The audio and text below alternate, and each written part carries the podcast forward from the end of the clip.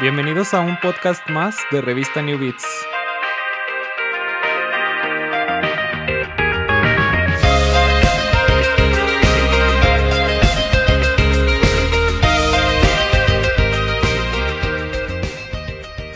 El día de hoy estamos aquí con Luis Inuay.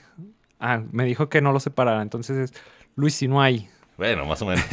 Yo nomás lo digo como fluido, es como Luis Inuay y ya. La marca. más. Muy Es que bien. Mucha, mucha gente le, acen- le acentúa, mucha gente resalta el- el espacio, así como de Luis, y hasta como dos horas después, ¿no? Luis Ah. Más o menos. Luis Inuay, bienvenido, ¿cómo estás? ¿Qué tal? Hola, hola. Muchas gracias, Frank, por invitarme. Es un gusto estar aquí en este hermoso espacio que tienes acondicionado en tu casa. Oye, no sabía que tenías un estudio profesional aquí en... en- en- En- bueno, no es mi casa, porque en mi casa no, no cabe ni mi compu, yo creo. Eh, Estamos ahorita en Lobos FM, Ok. este 2023, iniciando las, las primeras grabaciones de este año. Y porque el año pasado grabamos como 15 podcasts y publicamos, ahorita creo que tenemos 13 publicados. Oye, fue buena cantidad. te Una buena cantidad. Y fue el primer trabajo. semestre nada más. Nos faltó grabar el segundo, que ya nos dedicamos un poco más a la página web. Pero apenas este, este año estamos regresando con la segunda temporada. Así que Vámonos. estamos iniciando. Oye, ¿no? Y, y para las- la gente que nos sigue en la revista, yo creo que se acuerdan que antes grabábamos contigo en el estudio, en Eso Basement. es cierto, totalmente cierto. Si digamos que la primera temporada fue ahí en el Basement Lab Studio, es un pequeño local que teníamos acondicionado ahí en, en el centro de Zacatecas. Ya después el proyecto fue evolucionando y cambió, pegó la pandemia, yo me metí más en mi rollo de la música y dejé esta, esta faceta de productor. Y ya fue lo que me llevó a hacer el, el proyecto, ¿no? De Luis Inuay, básicamente. Ese, ese encierro dramático de, del 2020. Sí. Que para todos los que nos están escuchando y nos están viendo, si están checándolo en el video, si Frank subió el video y nos están viendo, este, nos aventamos el, el- la pandemia hace tres años. Ya o sea, un mi- rato. Mi, corazón todavía no lo, no lo supera. Sí. Y la pandemia fue hace tres años.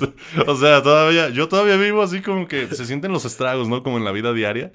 Como que de repente uno ya no, como que sales, pero, ¿sabes? Se siente raro, ¿no? La cosa. Yo no he dejado de sentir eso.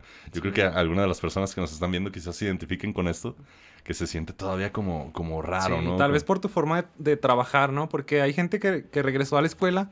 De hecho, te- eh, hay- tengo unos compañeros, ahorita estoy llevando unas materias de diseño. Ajá. Y tengo unos compañeros que iniciaron la carrera en la pandemia. Ajá. Entonces no, no conocían físicamente La la escuela. Y regresaron No, a clases, así como que apenas se conocían entre ellos. Y estuvo bien drástico. el no cambio. conocía a los maestros, no conocía...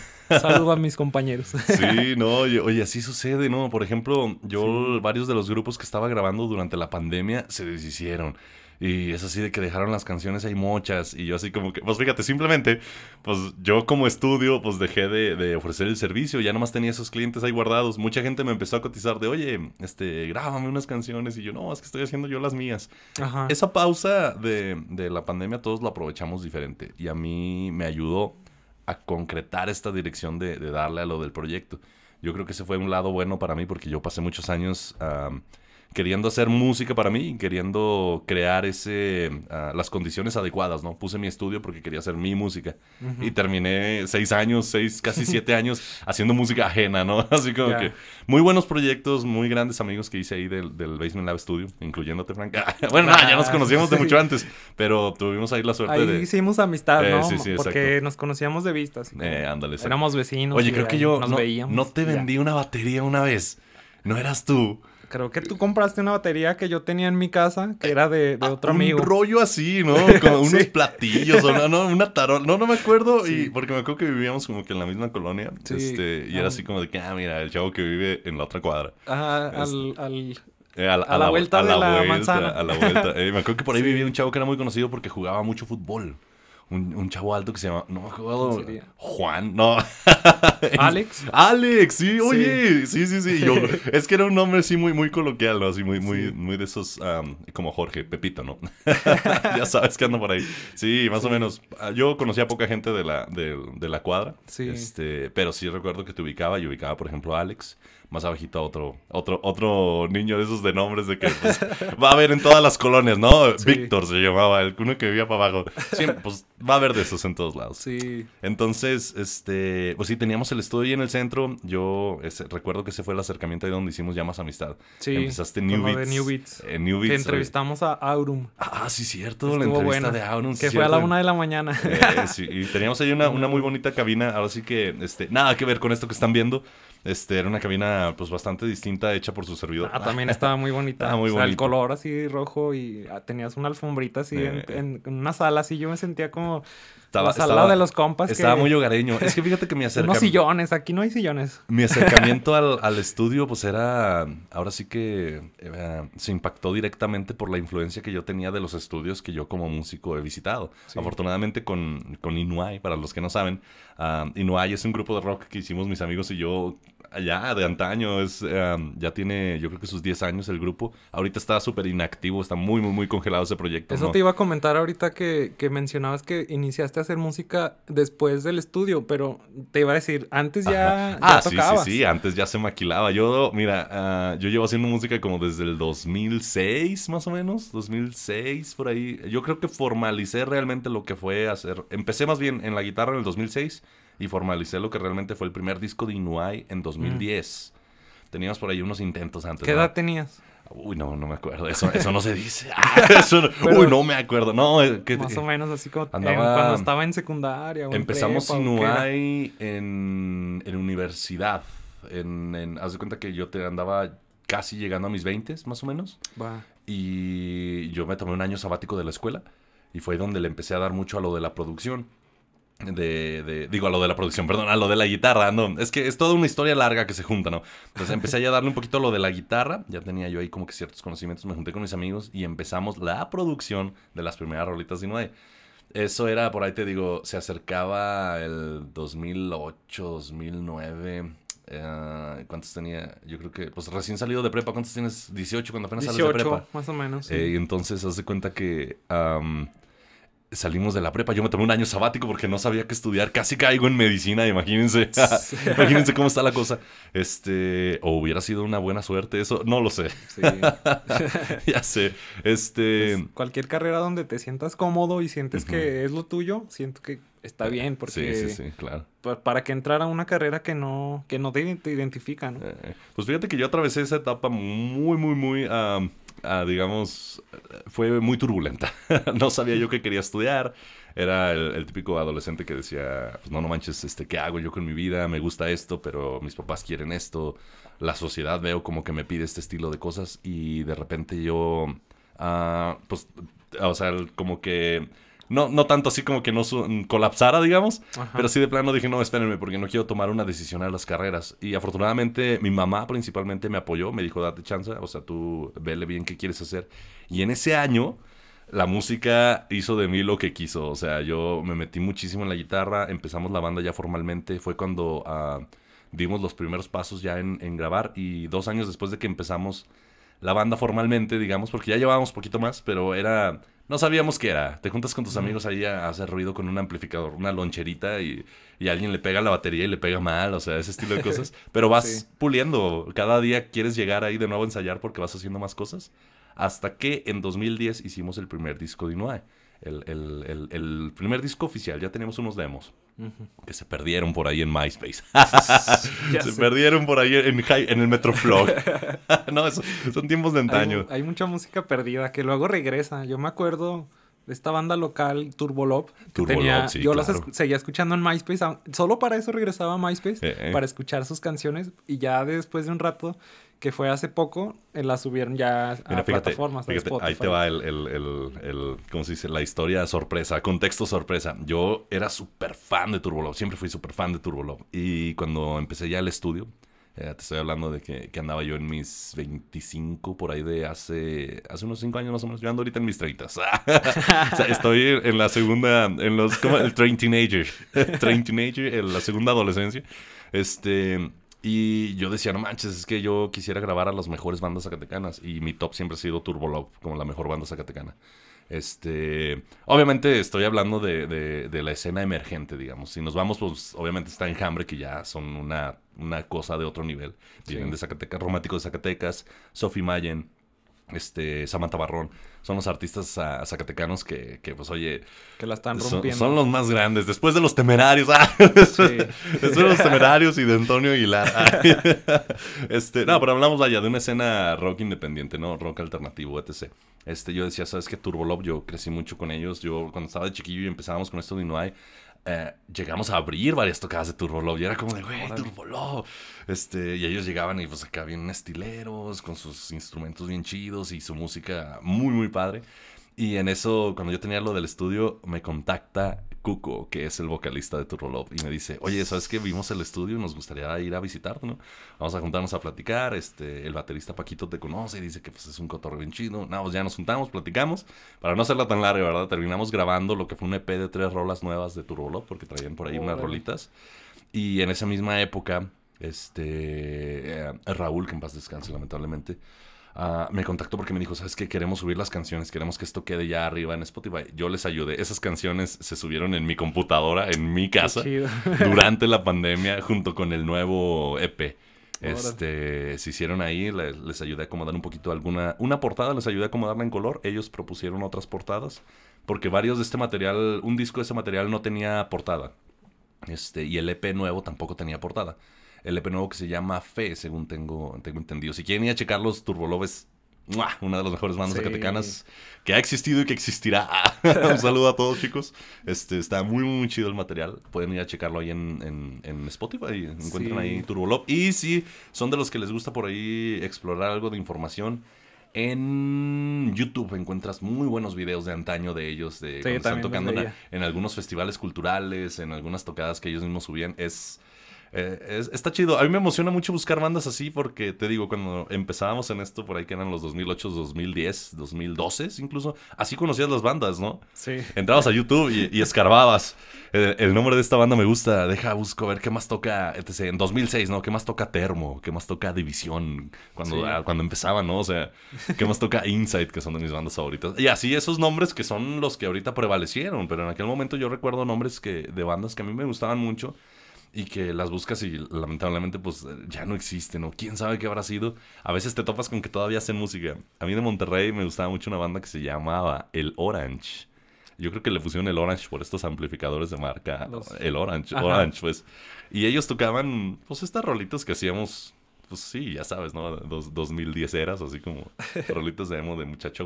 Ellos, ellos son todavía más, Sí. más antes, o sea, creo que es un 2000. Te iba, te iba a comentar, yo cuando conocí a Turbolove, creo que ya no, ya no tocaban. Entonces, era como, así de, m- me platicaron así de, no, había una banda bien chida zacatecana que se llamaba Turbolove, escúchalos. Y yo Eh. los, los busqué, pero ya no tocaban. Entonces fue así como, nada más tengo memoria de que alguna vez existieron. Ajá. Y no los conocí, o sea, en Sí, persona, mí- porque pues ya tengo yo mm, siete años o, más, como ocho años en, en esto, pues, Ajá. entrevistando a las bandas, tomando No fotos en, en los no, conciertos, O, o- o con mis amigos que iba desde la prepa a ensayos y todo eso. O sea, tengo un rato yo como en la escena, pues, Eh, y Turbolove yo no, yo no, Sí, no me tocó esa época. No recuerdo, no recuerdo el año en el que de plano ah, como que ya se ausentaron un poco.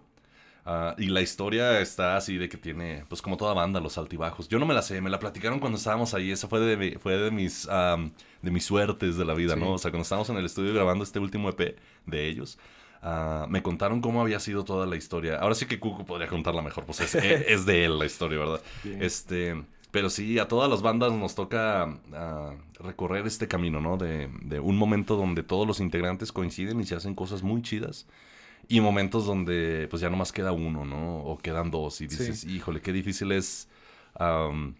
pues de repente que la vida te lleva por otros caminos, ¿no? O sea, no logras concretar...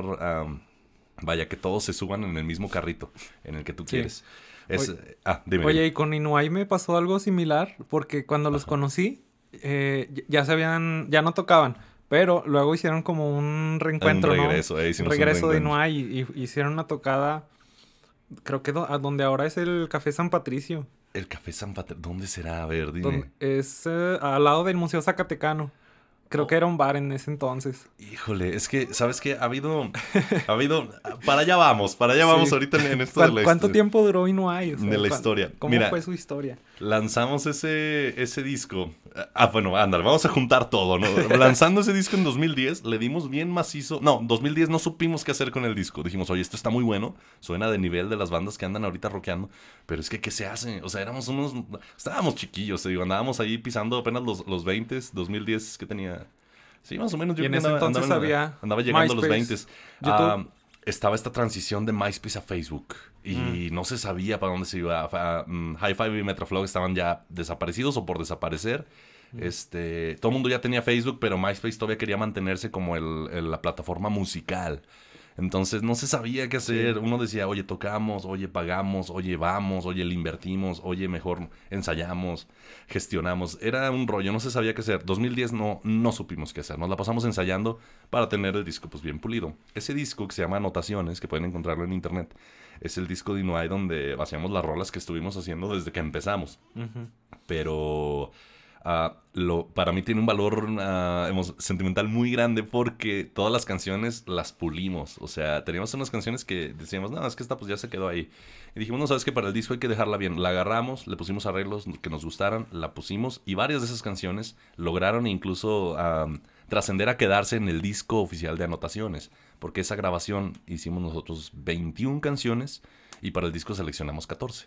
Por ejemplo, si las pueden escuchar de ahí, Historias y Déjame eran canciones que se iban a... Nomás las grabamos por quererlas tener bien. Y a la hora de que ya checamos el resultado dijimos, no, esto tiene que ir en el disco. De ahí viene el nombre que se hizo de eso de anotaciones, que era pues, la idea de, cuando uno escribe, ¿no? Esas pequeñas anotaciones que se convierten en, en canciones. Y em, se graba en 2010, seleccionamos las canciones eh, y hicimos todo este proceso. Durante ese año nos ausentamos del escenario, pero estuvimos sacando, ah, generando pues el material que iba a ser del, del visual, ¿no? Las fotos, el disco, la portada. Y, ay, perdón, y eventualmente en 2011 hasta 2013 le dimos, pero a madres. No, neta, a madres, terminamos tocando en, o sea, tocamos en, agarramos una rachita de que en los eventos aquí de la FENASA, afortunadamente nos hablaban de, oigan muchachos, vengan a tocar. Tocamos en el Festival Cultural, tocamos en Guadalajara, tocamos en Toluca, le abrimos a Zoe, le abrimos a Kinky, le abrimos a, a Enjambre y a Sophie Mayen y a Los Románticos.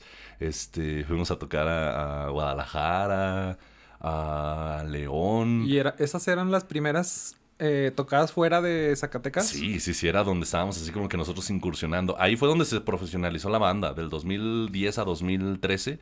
Se profesionalizó gracias a que el disco, por suerte, topamos con... pues, ¿qué será? Como que quisimos hacer las cosas bien. O sea, quisimos así como que, como que hacer de que, oye, pues, ¿qué están haciendo las bandas? Vamos a tratar de dar un pasito extra. Y el disco lo, lo hicimos muy profesional con, con técnicas así que de plano ahorita, ahorita tal vez es el estándar y hay cosas hasta más profesionales, pero en aquel entonces era como que, como que no tan sonado, ¿no? Las bandas iban y grababan su demo y como sonaba, ¿no? Y nosotros hicimos una preproducción entera donde hicimos unas maquetas, va a sonar bien sencillo ahorita, ¿no? Había un programa que se llama Guitar Pro donde a través del MIDI tú escribes tu canción, ¿no? Hicimos todos los arreglos así, cada quien compuso su parte, sacamos los arreglos, fuimos, eso fue como nuestra maqueta digital, digamos, fuimos y grabamos todo eso y a la hora de hacer la batería, la batería se hizo con sustitución de sonidos para tener el, el- el- la mejor calidad del sonido que se pudiera, los samplers, ¿no? Este, Wow. En aquel tiempo eso era como de, no, no manches, es que ah, no debería de hacerse así, etc. Y nosotros de, nada, ¿sabes que Queremos que suene bien macizo. Y habíamos topado algún video de que así lo hacía 30 Seconds to Mars y queríamos hacerlo así, ¿no? Bandas bien chidas, hacían ese estilo de técnicas, quisimos hacerlo algo similar. Y obviamente logramos una pizquita de lo que ellos lograban en calidad, pero aún así fue suficiente para resaltar. Y de ahí es de que yo digo que profesionalizamos mucho. Este. Ah, hasta 2013 le estuvimos dando madres y en 2013 dijimos, es que ya hay que sacar un nuevo disco. Y nos metimos, entramos en este loop de, de queremos, queremos componer. Queremos tener rolas nuevas porque llevamos tocando canciones desde el- algunas que rescatamos, te digo, de 2008 cuando De las empe- 21 Eh, canciones. ándale, queríamos cambiar ya el repertorio porque decíamos, güey, llevamos desde 2007, 2006. O sea, cuando éramos unos pollitos en la música, hicimos algunas canciones que seguimos, seguíamos, seguimos tocando. Yo creo que estaban como abrumados, ¿no? Por la, por la difusión del disco. Sí. Que no, no producieron canciones. Es que fíjate que dos... ¿Produjeron? Pro- eso, eh, sí, casi no había, sí había rolas nuevas, pero si nos ponemos a checar así ya minuciosamente, yo me atrevo a decir que de esas 21 rolas, pues yo creo que la mayoría se fueron haciendo en los primeros años y recientes respecto a 2010, yo creo que eran nomás como tres o dos. y es donde se empezaba a poner así como que ya un poquito cansado de estar tocando lo mismo. Tuvimos unas un año muy chido en 2012, que fue cuando te digo que tocamos con Kinky dos veces y tocamos... No, una vez con Kinky, perdón. Ah, yo en otro grupo apoyé para tocar también en Kinky, entonces yo toqué dos veces con Kinky. pero, ah, y le abrimos a Panda. También aquí en la feria esa nos fue bien chido. Hicimos un video que se llama Lo que debes evitar, que viene con muchas imágenes de esta tocada en vivo de, de, de- de Panda en la FENASA aquí de Zacatecas 2012. Incluso el video, vayan a checarlo en YouTube, así viene. Y no hay lo que debes evitar. El video empieza con una grabación a nivel de- del, del público, donde están cantando, estamos cantando mentira. Ajá. Y llega la parte del coro del era una mentira, de verdad. Y este, ese había sido el sencillo anterior, que lanzamos el video anterior. El primer video fue intermedio. El segundo video fue. No, el primer video fue historias, pero ese quedó en el olvido. Porque era un proyecto escolar.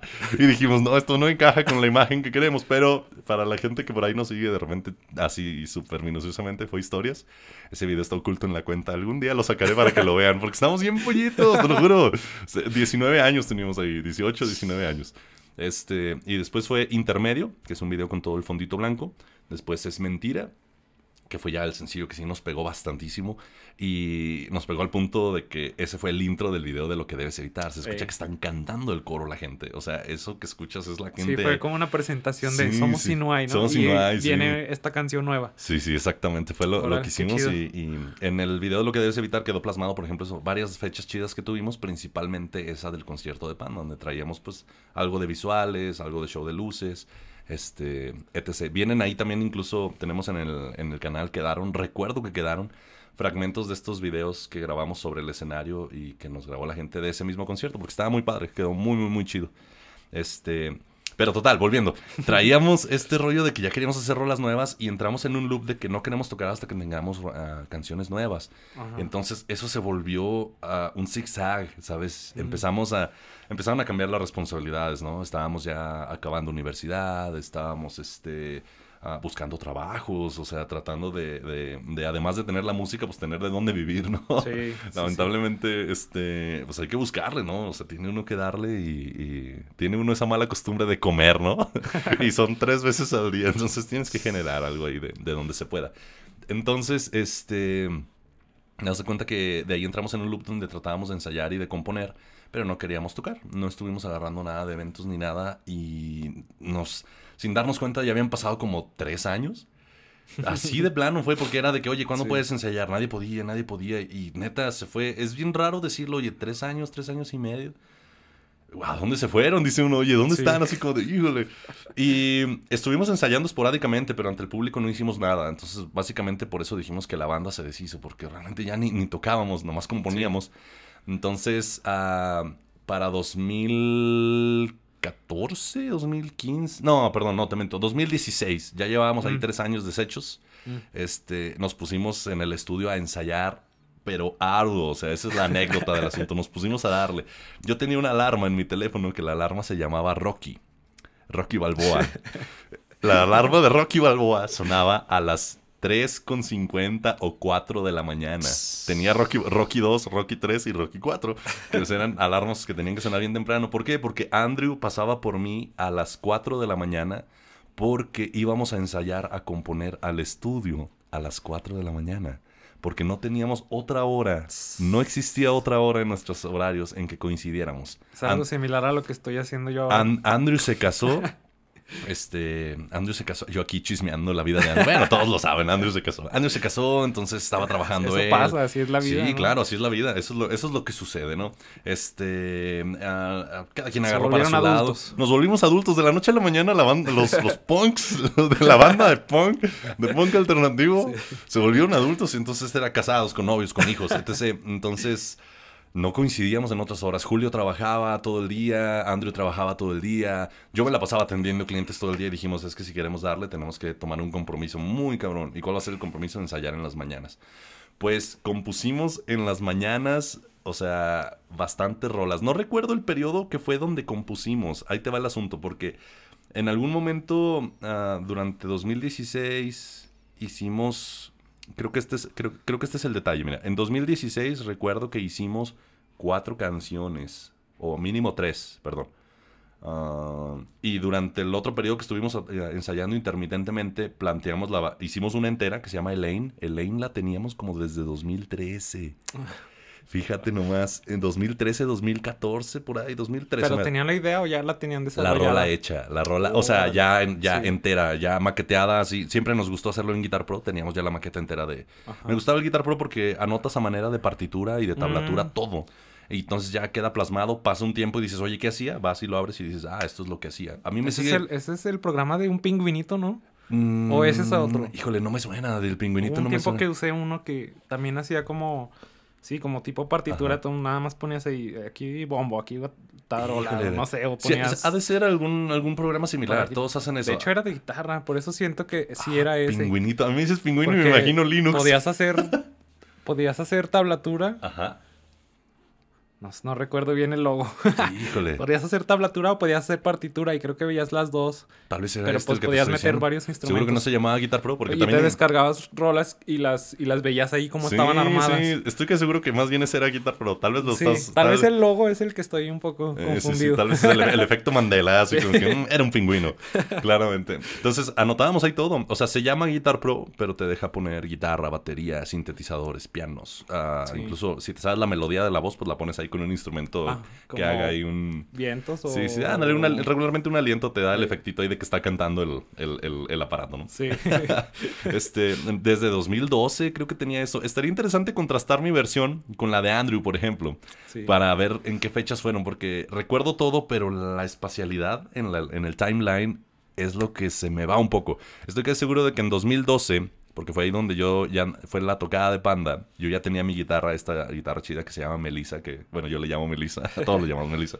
Este es una guitarra Les Paul Epiphone que tiene color clarito y muchos me lo conocen porque siempre me han dicho, "Ay, tu guitarra este como que gustó mucho." Entonces la tenía en 2012 y Elaine lo compusimos con esa guitarra ensayábamos en el sótano de Sergio, en el sótano del abuelo de Sergio, este, de, de, los hermanos Gaeta, que es el bajista y el baterista. Este, y ahí fue donde compusimos el lane y tratamos de montar una especie de estudio, pero se inundó. Ese fue el primer basement en 2013, creo que fue eso, 2013, 2014. Sí, 2013, 2013. Ahí te va, voy a juntar muchas historias.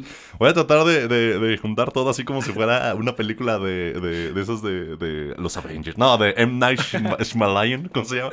El twist, ¿no? Este, ahí te va. Eh, en 2013 2011-2013 empezamos a hacerle, empecé yo a hacer alguna inversión ligera de lo del estudio porque ya sabía que quería eh, dedicarme a la, a la producción. Recuerden que para allá vamos, el tema es de cómo me volví yo solista. Aunque la producción era ah. pensado para ti. La producción era pensada para Inuai. yo quería que Inuai tuviera lo mejor. En aquel disco sí hicimos una buena inversión, este, hablando de números este, y dando ahí el ventanazo. Ese disco de 21 canciones nos costó 30 mil pesos en aquel entonces. Era... Ahorita, si lo divides, salió como a mil y fracción la canción, ¿no? O sea, mil y fracción y algo. Mm. Lo cual es bastante accesible en términos de canciones. Pero en aquel tiempo, o sea, ahorita esos 31 mil ajustados a la inflación, pues pudieron haber sido más. No sé cuánto desconozco números de finanzas, pero hubiera, sido más ahorita. este, porque grabamos en, en, el que entonces era el mejor estudio de Zacatecas, que estaba en Biquet Musical. Este, y Ah, pues sí, tuvo cierto costo, cierto costo en ese momento. Imagínate, cuatro, lo pagamos entre tres, en ese entonces no traíamos un bajista fijo.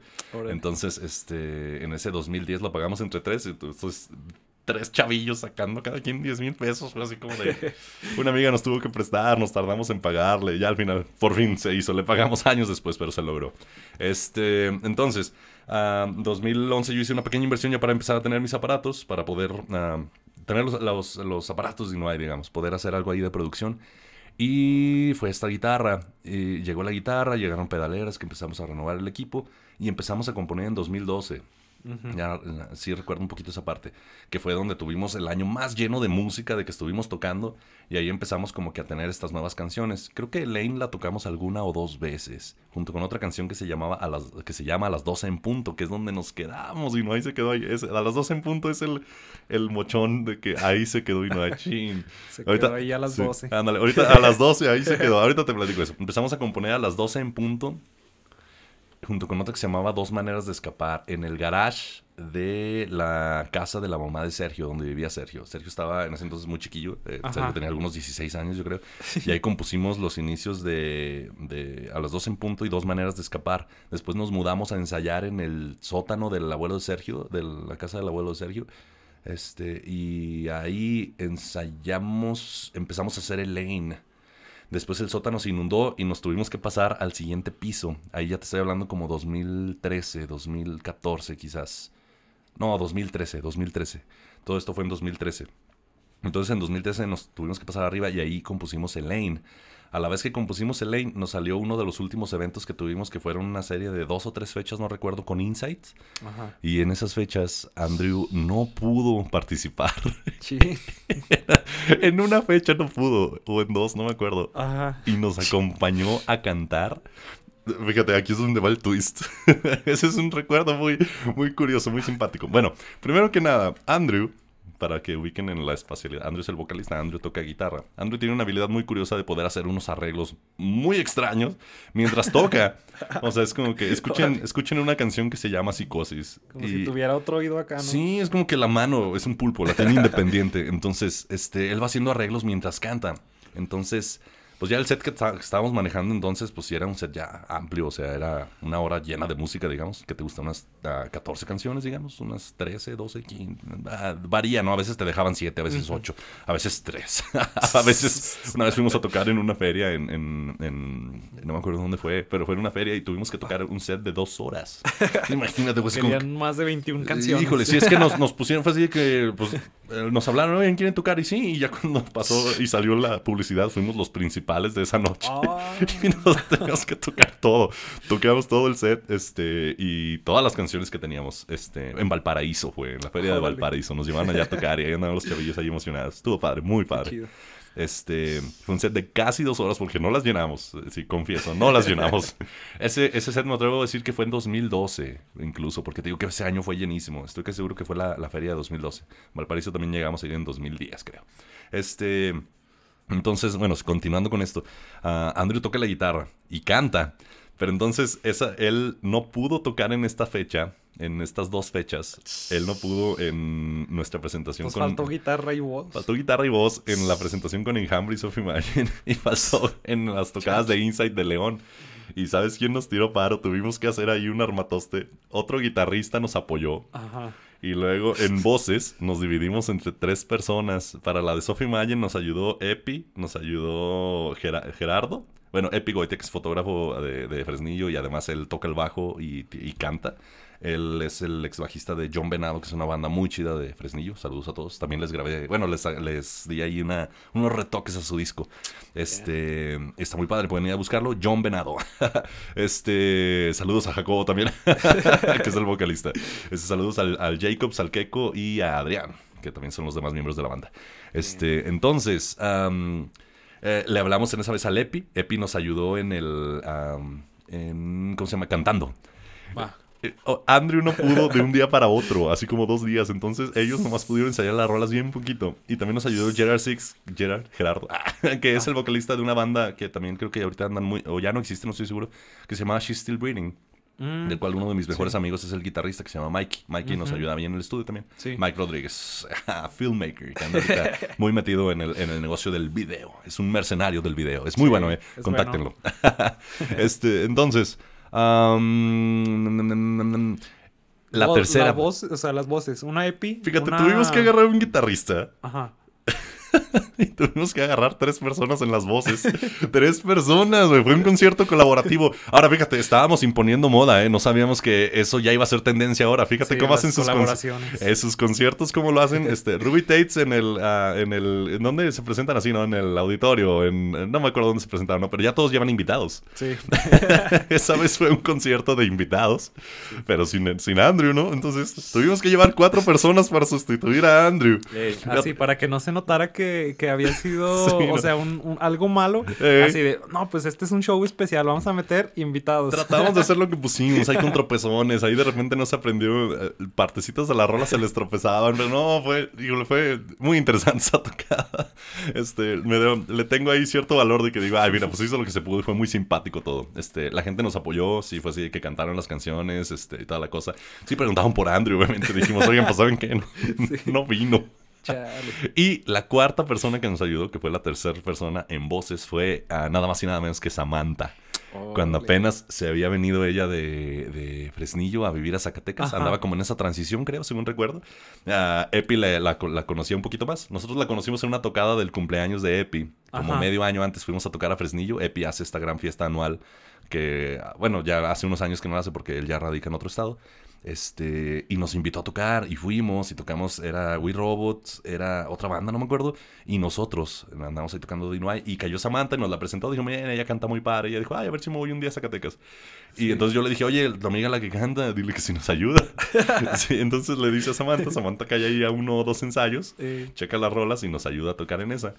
Entonces, este, ahí, ese fue el- el- la catafixia que hicimos en esas fechas, este, porque fíjate, ese era ya un, ahora sí que un síntoma de que las ocupaciones nos estaban empezando a comer también, o sea, sí. este, Andrew no pudo por cuestiones laborales y fue así de que no, no puedo, no me van a dejar en mi trabajo, este, estar teniendo tanto tiempo para Sí. los ensayos y Luego no es muy comprensivo así de, es que me voy a ir a tocar. Sí, Sí, ándale, exacto, es, Oye, pues, es muy mal visto, es muy mal es visto. mal visto, aunque sea algo Sí. profesional, Exactamente, sí, ese es el, el- laboral también. lo que sufrimos, lo que callamos los músicos. Los artistas. Este, este, ay, gracias. ah, este, y hace cuenta que pues ya, y en la de Insight, ahí ya no nos acompañó Epi, Samantha ya se aprendió más parte del repertorio y este, y qué más, y Gerardo se aprendió también más, más canciones. Epi ya no nos pudo acompañar. Y esa tocada la sacamos también así sin Andrew, ya nomás con el otro guitarrista, con Samantha y con, con este Gerardo. En algún momento, en a- o alguna otra tocada, de algún otro momento, nos ayudó otro amigo de, de, de una banda que se llamaba We Robot, que era este Tobo, que tocaba el bajo. Sí, en alguna otra tocada, Julio no pudo y Tobo tocó el bajo. No recuerdo qué tocada era. Y en alguna otra tocada, Andrew tampoco pudo y nos ayudó en las voces Christian, que es el vocalista de Cirque. Mm, Que él- a él yo lo conozco, yo lo conocí porque ellos me invitaron a su banda cuando estábamos más chavitos que se llamaba Inercia Negativa. Yo toqué con Inercia Negativa. Que fue también con ellos toqué con Zoe, no, con Kinky y con Panda les abrimos, estuvo padre. ah, qué chido. Entonces yo de ahí conocí a Cristian, Sí. lo jalé, le dije, oye, ayúdanos en estas tocadas. Fuimos a tocar a Puerto Vallarta o algo así. Y Cristian se aventó la guitarra y la voz. Claro, este, a Vallarta. y en a otra y en- sí, claro, Vamos. vámonos, ¿quién no va a querer? Y en otra, y en otra tocada, este, del, en- aquí en Zacatecas también nos apoyó Cristian en algunos en algún otro evento, creo que fueron esos dos. Estas combinaciones de, de Inuai se volvieron así como que todas raras. En- Este, otro, Alan era el baterista original de Inuai y en algún momento también eh, estaba Choco. Y Choco después ya se sali- lo salieron. Choco lo, sal- qué? lo salimos. ¿Y eso Por- por qué? Dice, es que es un chiste local, es un chiste Eh. local. Por razones personales, Choco abandonó la, abandonó la banda. Es que así la, la notamos en la biografía. Este, no, pues la verdad es que Choco tenía ya ocupaciones, andaba también jalando este, para sus trabajos y todo este rollo. Y ya ahí fue donde nosotros metimos a, a Chilo, que es el que sale en los videos de mentira y de intermedio. Este, Órale. Chilo se fue a vivir a Aguascalientes y después ya podía, no podía, etc. Y después de Chilo le empezamos a pedir a Sergio que nos apoyara. Sergio era baterista de Alanis. En Alanis yo era guitarrista porque me invitaron. Es, es un rollo de bandas, bien así, ¿no? Me invitaron a Alanis, yo empecé a tocar con Alanis, este, estábamos ahí ah, haciendo música. Alanis era Karen, Sergio, el Copillo, le decíamos el Copillo, o sea, Alonso, Julio y yo. Alonso y el Copillo a veces se rolaban, ellos tocaban guitarra los dos, a veces era uno, a veces era el otro. Y, de ahí yo seguía ensayando con Inuai. Y de repente cuando no se pudo en el bajo, Sergio es multiinstrumentista. Este, entonces Sergio se metió a tocar ahí el, el bajo con nosotros primero. Ese Sergio no lo Eh, conozco. luego ¿Quién Sergio? Gaeta, Sergio O García sea, Gaeta. Sergio Gata es El, Che- multiinstrumental. el Chencho, o ah, no, sé eso cómo, no lo no sé sabía. cómo le digan. Aunque creo que sí lo llegué Él a sale, en, ver. él sale en, en los videos guitarra. de Lane, él es el, el, el, el baterista ya de, de, de la época más profesional de Inuay, él es el, el, el, el perrón. Este...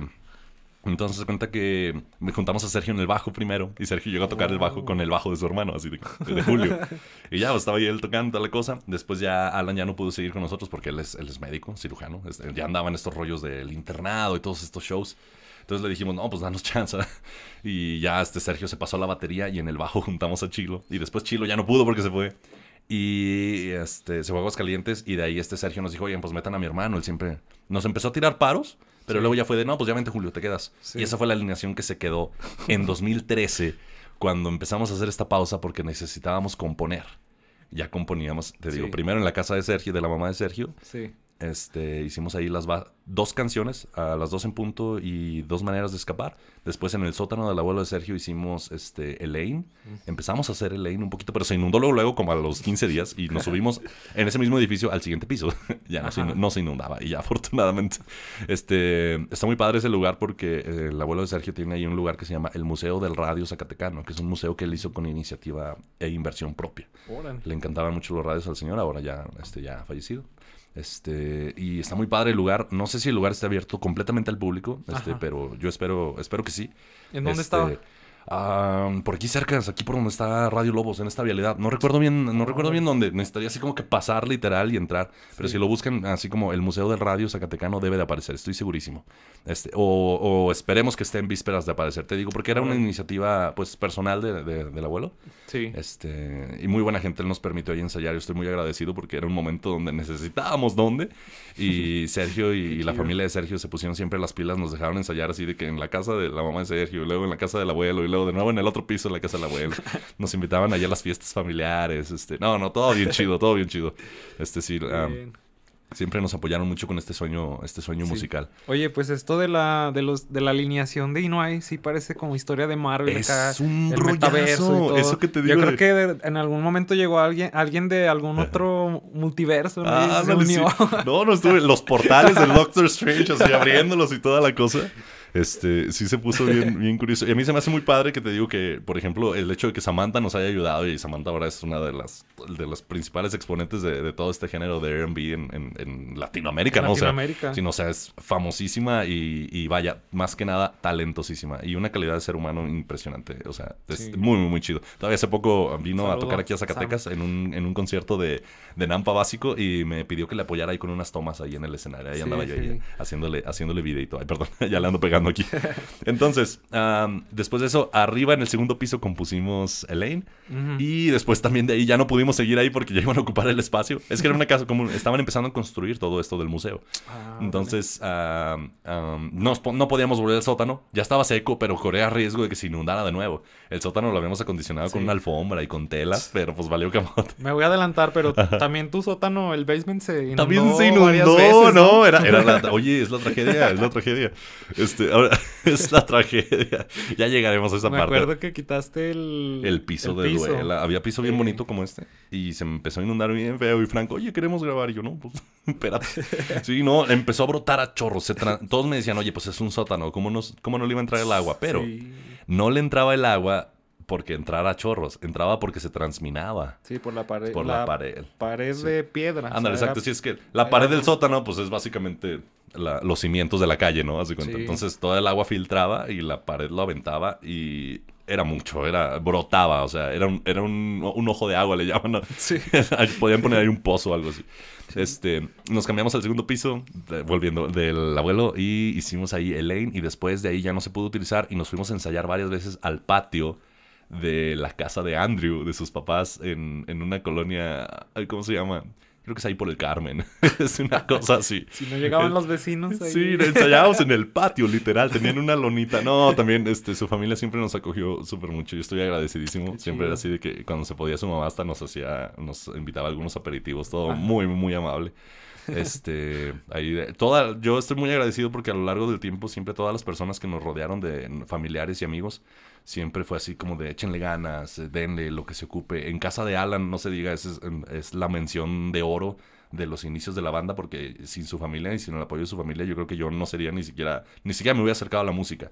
Porque ellos nos abrieron la puerta de pueden ensayar ahí está el cuarto a la hora que quieran denle todo el tiempo y eran épocas donde fácilmente uno se puede meter en, en algunos caminos feos no en vicios o perderse en otras cosas Obviamente hacíamos fiestas y convivios. Sí. Pero fíjate que como banda, los primeros años, ¿qué te gusta? 2006, 2011, que fue todo este tiempo, fue en casa de Alan este fue muy profesional. Sí, por lo que me platicas, pues eh. los, los, veo como, como muy centrados, ¿no? Desde el eh. inicio de vamos casi nada, todos los ensayos tales canciones para hacer el disco, o sea, algo ya, encaminado, ¿no? Sí, sí, sí.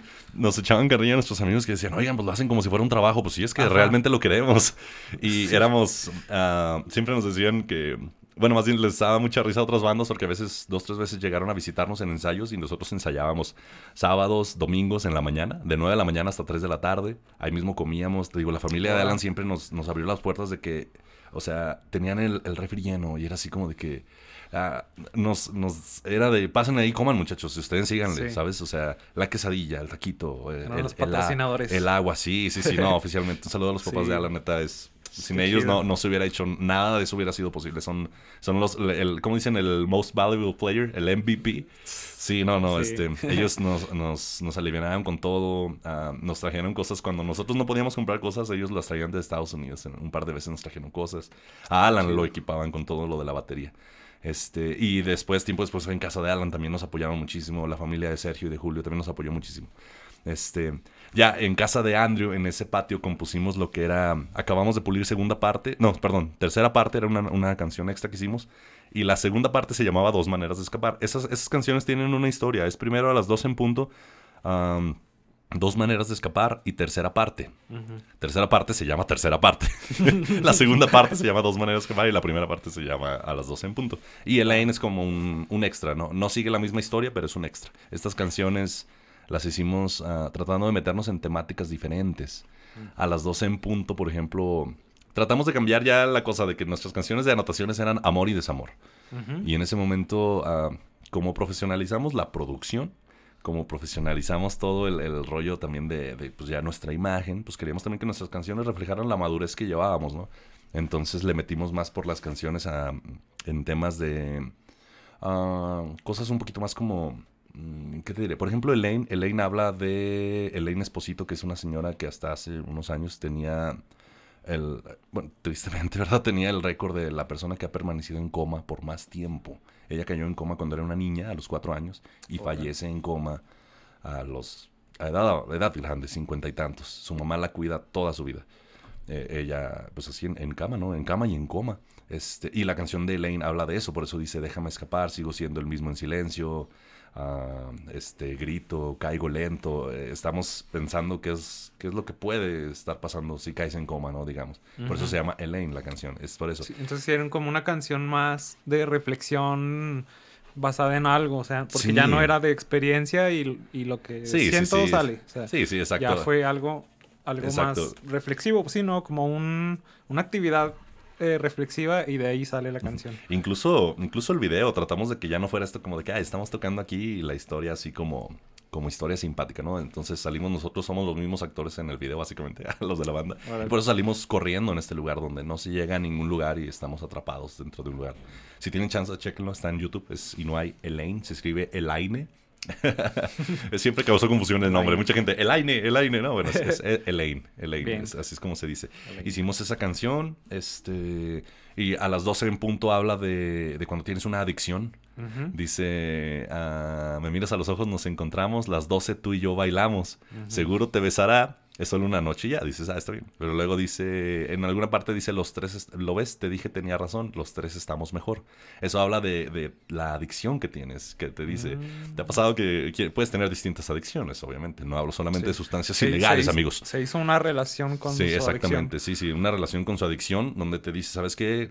Necesitas el alcohol para estar bien. Entonces te lo tomas y agarras el valor que necesitas para estar con, con la persona que quieres porque no podías. Entonces, por eso dice, los tres estamos mejor. Tú tu pareja y tu adicción, ¿no? Que se relaja. ¿Cómo te sientes cuando por fin tienes eso de lo que te estabas privando, ¿no? Entonces tratamos de, abordar esto. Obviamente es un tema muy delicado. No promovemos en ningún, por ningún motivo el uso de sustancias etc. Ah, entonces, más que el café, y, más que el café. y la cerveza. Exactamente, exactamente. entonces. Pero, sin, ¿cómo se dice? Sin abusar. Sin abusar, sin abusar. el, el como dicen, el um, uh, responsablemente todo. Después, uh, dos maneras de escapar habla de, de esa misma persona que ya está escapando de sus adicciones pero vuelve a caer, pero ya está escapando, pero vuelve a caer, etc., ¿no? Y le da miedo. Entonces, en alguna parte de la canción dice, si tienes miedo a caer, cierra la puerta, ¿no? Así como de, ya, déjalo. Y la tercera parte habla de que esta persona, pues, no lo pudo superar. Y felpa. felpa. Y ya es una canción que habla... Ah, metafóricamente eh, le está hablando la muerte, lo está buscando, ¿no?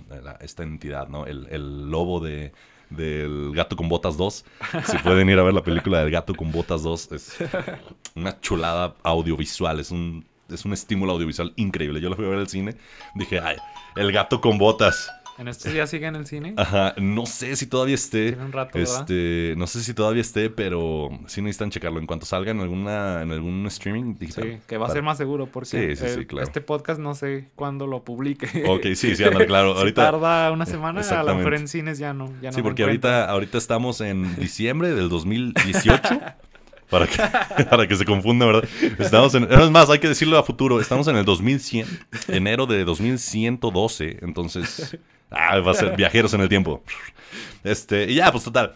Compusimos las rolas en el patio y se fue acercando ya más la fecha y ya yo puse el estudio y cuando me metí al estudio me llené de clientes, me, empecé... El estudio era para nosotros inicialmente, pero luego fue así como de que, oye, grábanos una canción. Pero sí ensayaban ahí. Y yo, bueno, sí, empezamos a ensayar, y ensayábamos normal, pero ya cuando llegó 2000, yo abro el estudio en 2014, 2015 más o menos, yo empecé a tener demasiado flujo de trabajo, afortunadamente. Sí, y luego llegó Frank a eh, pedir espacio. Exacto, ahí fue ya donde... Estamos ya acercándonos a la época actual.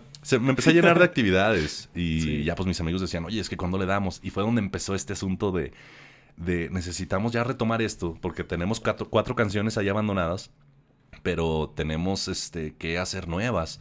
Esas canciones, en cuanto yo puse el estudio, como al año, las grabamos y empecé yo a mezclarlas. Ya tenía yo el lane listo, este, empezamos a hacer la planificación, pero a la vez dijimos que esto no se quede en una sola cosa. Porque un error muy común como artista es que tú te centras en... Lo haces lineal, ¿no? Quieres... No voy a hacer nada hasta que esta canción no esté lista. No voy a hacer nada hasta que no esté grabada. No voy a hacer mi video hasta que no tenga la canción lista. O sea, para no... Para no abrumarte. ¿Cómo se dice? O sea, pero hacer varias cosas a la vez, ¿no? Ándale, sí, sí, sí. Y luego te distraes con una y ya no haces la otra. Exactamente. Pero lo que tratamos de hacer nosotros es que dijimos, si queremos recuperar el tiempo que perdimos en estos tres años, tenemos que hacer lo contrario, multitasking, dijimos. Entonces, mientras yo me encargaba de las rolas, este, andábamos checando Sergio lo de las mercancías tocadas, a ver contactos y etc., ¿no? Mientras Andrew estaba componiendo nuevas letras, mientras llegaba así con propuestas. Y entonces ya teníamos listas las cuatro rolas grabadas, mezcladas y masterizadas.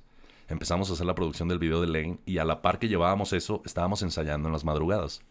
Porque era el único momento donde podríamos componer. Y lo que no queríamos que pasara era acabarnos esas cuatro rolas y que topáramos en pared de ya no tenemos nada, que mm. sigue? Hay que de nuevo volver a ensayar. Dijimos, no, no nos va a volver a pasar eso. Entonces estuvimos ensayando y eh, compusimos en las madrugadas con la alarma de Rocky. Decíamos de Rocky porque en la película de Rocky, si la han visto, la Rocky 1 es muy inspiradora. Es, es una película de alguien que, que, que surge, ¿sabes? Que tiene que romper todos sus esquemas para, para poder luchar por lo que quiere, ¿no? Y se le van dando las oportunidades y no son oportunidades fáciles, son oportunidades donde tienes que realmente darle, ¿no? Y él tenía que hacer este rol de sus trabajos y eh, en la carnicería con las carnes, pegarle en la madrugada. Esa era nuestra analogía, eso decíamos.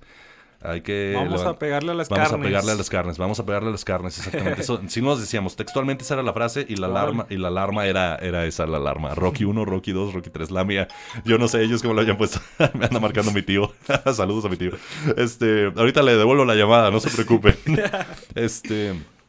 Y haz de cuenta que pues ahí compusimos las canciones, a la par que empezamos a lanzar el video de Inuay en 2017 sale el video en enero, lanzamos una publicidad muy chida de que traíamos unos previos, cada quien era un previo de qué era lo que hacía en el video, corriendo, tocando, gritando, saltando, está muy padre la actuación, yo siento que nos quedó bastante bien, chequenlos también, vienen por ahí los previos. Y lanzamos en enero, no me acuerdo qué día, pero en enero lanzamos el AIM y ya estábamos preparando el otro, ya tenemos la rola a las 12 en punto, pero estábamos ya preparando el video que seguía. Este, y ahí es donde pega la tragedia. Llevábamos ensayando pues en las madrugadas y todo. Hicimos cerca de ocho canciones. Hicimos una canción bien hermosa que se llama Lucy. Ahí ya Andrew se explayó. Lucy habla de un amor incondicional. Este, gente tuvo la oportunidad de verla y de grabarla. Creo que hay un video por ahí en, en internet. Este, porque tuvimos una gira también ahí cuando lanzamos el Lane. Este, ya cotorreamos un poquito con los de Termo. Y entonces Termo nos habla y nos dice, jálense unas fechas acá en el circuito indio. Y nos fuimos a tocar a Ciudad de México, Texcoco, a Pachuca, a San Luis, Querétaro y León. Y no manches, bien chido, teloneándole a, Termo en una gira así ya de, calidad perroncísima. No manches, tocando las rolas nuevas. No, estábamos. Sí, recuerdo, porque eh. yo soy súper fan de Termo. Ah, sí, no, Termo. Da, saludos a todos, a los termos. Que por cierto, ya que suban las rolas a Spotify. Ya sé. Es que sabes que si nos platicaron cómo está el rollo, tienen unos problemas legales ahí. Ah, no sé si ya se resolvieron. Hay un drama. Pero sabes que también he tratado de buscar comprar los discos y no, no es fácil, o sea, no tienen una, eh. una tienda así accesible. Pero me imagino que es por el mismo problema, ¿no?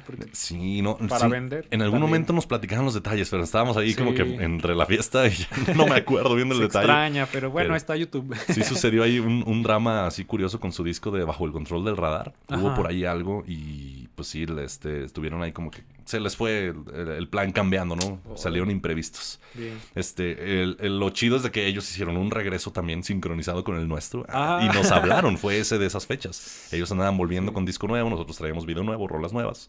Este, y pues no, nos lanzamos, estuvo bien chido. Y regresando de la última fecha, que fue creo que la de Pachuca. Este, Pachuca está lejísimos.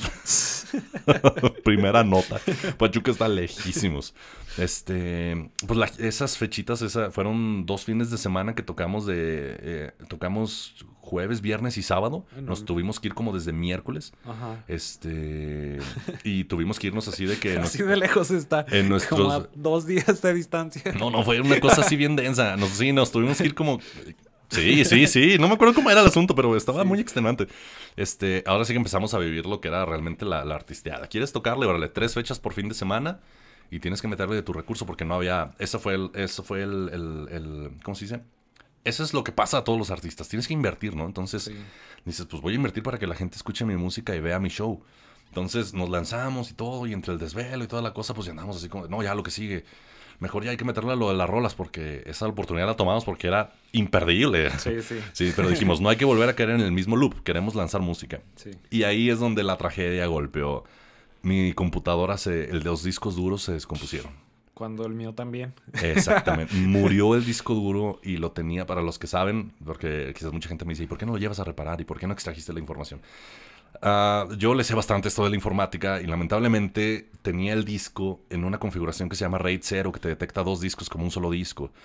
Pero yo no pensé que fuera tan propenso a fallar y si falla un disco, fallan los dos.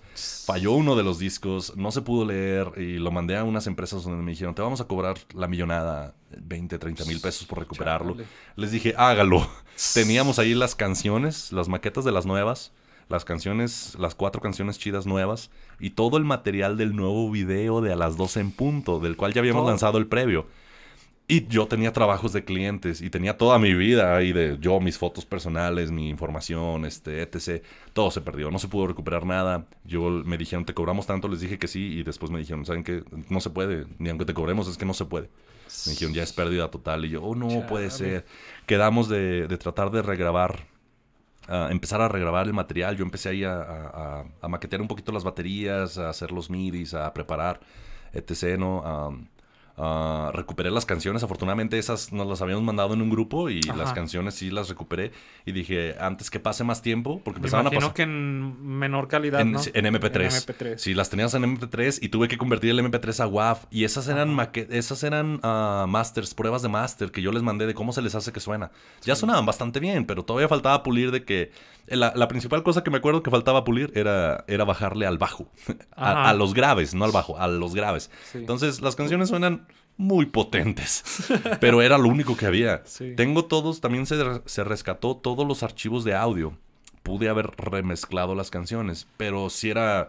Yo tuve que regrabar material de clientes, tres discos de, de tres clientes en particular. Este fue de, déjame acuerdo, de medio tono abajo, creo. Sí, fue de medio tono abajo, que es la banda de, original de Patty, que es mi baterista en Luis Inuay. Este, ellos tocan acá como, se parece mucho a Joliet. Es así ah, como rock, distorsión acá, muy chido. Y fíjate, ahorita Patty tocando bien fresas, ¿verdad? Qué chido. este, tuve que regrabar el material de ellos, tuvimos que regrabar también de una banda que se llama Inverno, me parece. Este, y también de una banda que se llamaba Imperio del Teira, que ellos son así de, norteño. Todos se portaron súper bien, muchas gracias este, a todos, los mando saludos. Regrabamos el material yo creo que hasta se hizo un mejor trabajo, porque pulimos cosas, ellos pulieron cosas. Sí, pues la segunda vez ya tenías el conocimiento. Ya sabían ellos qué hacer y qué no, y, todos hicimos un mejor trabajo y quedó muy padre. En tiempo, pues nos tuvimos que atrasar un poco, pero ese fue el detalle, que yo tuve que regrabar eso a la par que la agenda que yo ya tenía seguía avanzando. Sí. Este, a la par que yo estaba tratando de recuperar el trabajo. Entonces, no, se atrasó mucho. Pasaron dos, tres meses. ¿Y cómo sobreviviste a eso? Fue, horrible, fue horrible. Esa fue una micro pandemia, mini pandemia, digamos. No, no, fue horrible. Este, entonces, yo en cuanto pude dije, mejor voy a subir ya las canciones antes de que pase más tiempo. Y es donde quedaron ahí unos lyrics videos donde está tercera parte y dos maneras de escapar. La subimos también, la subí yo también a Spotify. Ya, eso ya, ya ni les pregunté. O sea, fue así como de que no sabes qué, vamos a subirlo porque necesitamos sonar ahí con algo. Este, y sí dijeron, no, qué bueno que la subiste para que no pasara el tiempo. Afortunadamente se subieron ahí las cosas, pero no pudimos volver a retomar. Ya de ahí este, la vida, la vida pasó, ¿no? O sea, este, Julio se fue a vivir a Querétaro. Uh, Sergio andaba ya tocando más con Andrés Margar porque le empezaron a salir muchas fechas. Andrés Margar es otro artista que. Saludos. Batería, ¿verdad? Muy talentoso, sí, batería. Y Andrew, pues Andrew, pues ahí quedamos él y yo de vamos a darle en cuanto se pueda. Pero la verdad, el que, el que entretuvo más la cosa fui yo, porque la cosa se, colgaba más de mí, porque yo era el que las mezclaba, el que producía, el que grababa, el del estudio. Y ellos estaban así como, pues dinos cuándo puedes, dinos cuándo puedes. Y no pude, y no pude, y no pude, y no pude, y no pude, y no podía. híjole, y ya, pues pasó bastante tiempo. Y ya cuando, pues ahorita ya anda cada quien por su lado. Yo veo mucho a Andrew porque nos juntamos a, jugar Smash Brothers. Él es bien malo, ¿verdad? Pero nada te creas. este, nos juntamos a jugar Smash Brothers. Este, cuando quieran, a veces nos juntamos a jugar en línea. Si quieren, ahí hacemos la salita de Inuai. este, y hemos platicado un poco, como de, oye, la banda y esto. Ah, pero yo me empecé a meter más en lo de. Yo traía ganas de hacer música y, y no podía. No coincidía ya con ellos, ya no podíamos hacerlo de mm. golpear las carnes, pues eso fue una etapa de, de que queríamos hacer las canciones. Este, entonces, no, no se logró concretar y eso es lo que lleva a que yo empiece a hacer mis canciones. Yo dije, voy a empezar a hacer algo de Luis y No hay porque ah, empecé yo primero con la nostalgia, ¿no? Luis y No hay es este proyecto acústico. Empezaste con unos covers. Empecé tocando las canciones de Inuay. De la misma banda. sí, de, pues de, de mi Inuay, pero... Pues eran... Ya como acústico, como este una versión diferente, Exactamente. De, este, de, este, primer disco de, de, de Inuay eh, eh, ahí les va también otro, otro dato histórico. Yo creo que de estas 21 canciones, yo me atrevo a decir que tal vez unas 14 o 12, más de la mitad, son canciones que yo escribí la letra. Y Andrew cantaba mis canciones. Mm. Yo en ese entonces no cantaba, nadita. entonces, este le, eh, él compuso algunas canciones, este, Choco compuso una o dos, el que era el antiguo bajista. El que lo corrieron. al, que, al, que, se salió. se salieron. Por razones personales, por motivos personales. Entonces, este, le, ¿cómo se dice? Ah, ya después Andrew dijo, güey, es que yo ya quiero escribir las canciones. Y Andrew tiene una capacidad de poner de hacer letras increíble. O sea, la verdad es que ya, ya sabíamos que hacía buenas canciones, pero en estas canciones, en estas cuatro finales del EP final, del EP 4 se llama. Ese cuatro, EP se llama 4 porque eran cuatro canciones y porque nosotros somos cuatro. Así quedó en Spotify y quedó como EP 4. Este. Andrew sí que se explayó con los de las letras y cuando abordamos estos temas que ya eran más serios y maduros, o sea, Andrew estaba sobrecalificado para hacer eso. Las nuevas canciones tenían temas muy, muy padres, traíamos influencias musicales muy chidas. Este, y son esas cancioncitas pues que ahí se quedaron en, las maquetas. Sí rescaté las maquetas de... Sí se logró, porque ahí entre archivos y pláticas y teníamos una carpeta de Google Drive, logré rescatar fotos de las giras de Termo, fotos de nuestras fechas con Panda, de nuestras fechas con, con lo de Kinky Zoe. Logré también rescatar las maquetas de Guitar Pro de estas canciones que produjimos. Y Andrew y yo una vez dijimos, oye, ¿las grabaremos o no las grabaremos? Ni quién sabe qué depara el destino. Nomás en eso quedó la, la plática. No, no concretamos nada de, de si, si iba a ser algo o no. Pues cada quien anda por su lado, ¿no? Sí. Y yo empecé a hacer mis canciones. Inicié lo de Luis y tocando acústicas de las canciones de anotaciones. También metí en acústico Elaine, que es canción de Andrew. 9 por 4 es canción de Andrew. Ajá. 100% de Andrew. Bueno, yo le, eh, ahí lo curioso es de que 9 por 4 Andrew hizo la canción, pero yo le hice toda la producción de la música. En Ujú. Inuai yo hice la rola y les dije, vamos a tocarla así. A todos les gustó, cada quien le puso poquito más. Y así fue como quedó. Y Elaine sí le hicimos pues en banda, digamos. Andrew y yo hicimos la idea general, pero luego cada quien llegó y dijo, esto va a ser la batería y este va a ser el bajo. Va. Y de ahí la dijimos, oye, mira, componiendo como banda, si andamos macheteándole chido. Y Chido. fue de donde el resto de las rolas ya las hicimos como bandas. Quedaron en stand-by, pues, ocho canciones. Y cerca de ocho canciones. ¿Qué es lo que tienen de esas ocho? La idea, eh, la anotación. Dos maquetas así en MP3 de las canciones Ah, ya bueno. terminadas, Ah, así literal. O sea, la canción ya acabada, hecha, pero maquetas. Ajá. Este, una que se llama, bueno, se llama Satélite, otra se llama Lucy. Ah, había otra que se llamaba. Ay, ahorita le marco, tío, perdona. Yo creo que traigo ahí un pendiente. Este, entonces, déjame acuerdo. Y de las otras en Guitar Pro, las canciones en las épocas del, del refrigerador de golpear las carnes, esas canciones las acabamos. A lo mucho les ha de faltar que ponle aquí más guitarrita o algún arreglo. Hay, el- hay espacios en blanco de pues tenemos cuatro compases, ocho compases para hacer algo. Falta meterle eso. Pero están las canciones en Guitar Pro así de principio a fin, con los arreglos de todos, lo que hacíamos. Tengo audios. Ay, perdón, audios y videos de, de esos ensayos también, donde Ujú. está cómo suenan las canciones. Esas canciones ya las andábamos tocando en la de Termo, rellenábamos con esas, decíamos, esta canción es nueva. Ya, se, se siente padre que muestras material grabado, muestras material el más nuevo que está grabado, material viejo y el, el que viene, ¿no? Así como... Ajá. Y la gente sí nos comentaba de, oye, esta canción que escuché es satélite, está increíble, ¿cuándo la suben? O sea, Qué estábamos viviendo la vida en grande, pero nos golpeó lo del disco duro y a partir de ahí pues eh, se empezó a... Perdimos el momento, ¿no? Perdimos el vuelo que llevábamos del Sí. regreso. Ese regreso que hicimos después de cuatro años. Cuatro- decimos, después de cuatro años de ausencia y no hay regresa, pues regresamos nomás por un año. Y ahorita ya van Pero- otros, ya van otros cuatro años, creo, ¿no? Está pausado, pues, no está terminado. Está en una caja negra, eso, está, está, es incierto, es, ¿sabes el, el gato de Schrödinger?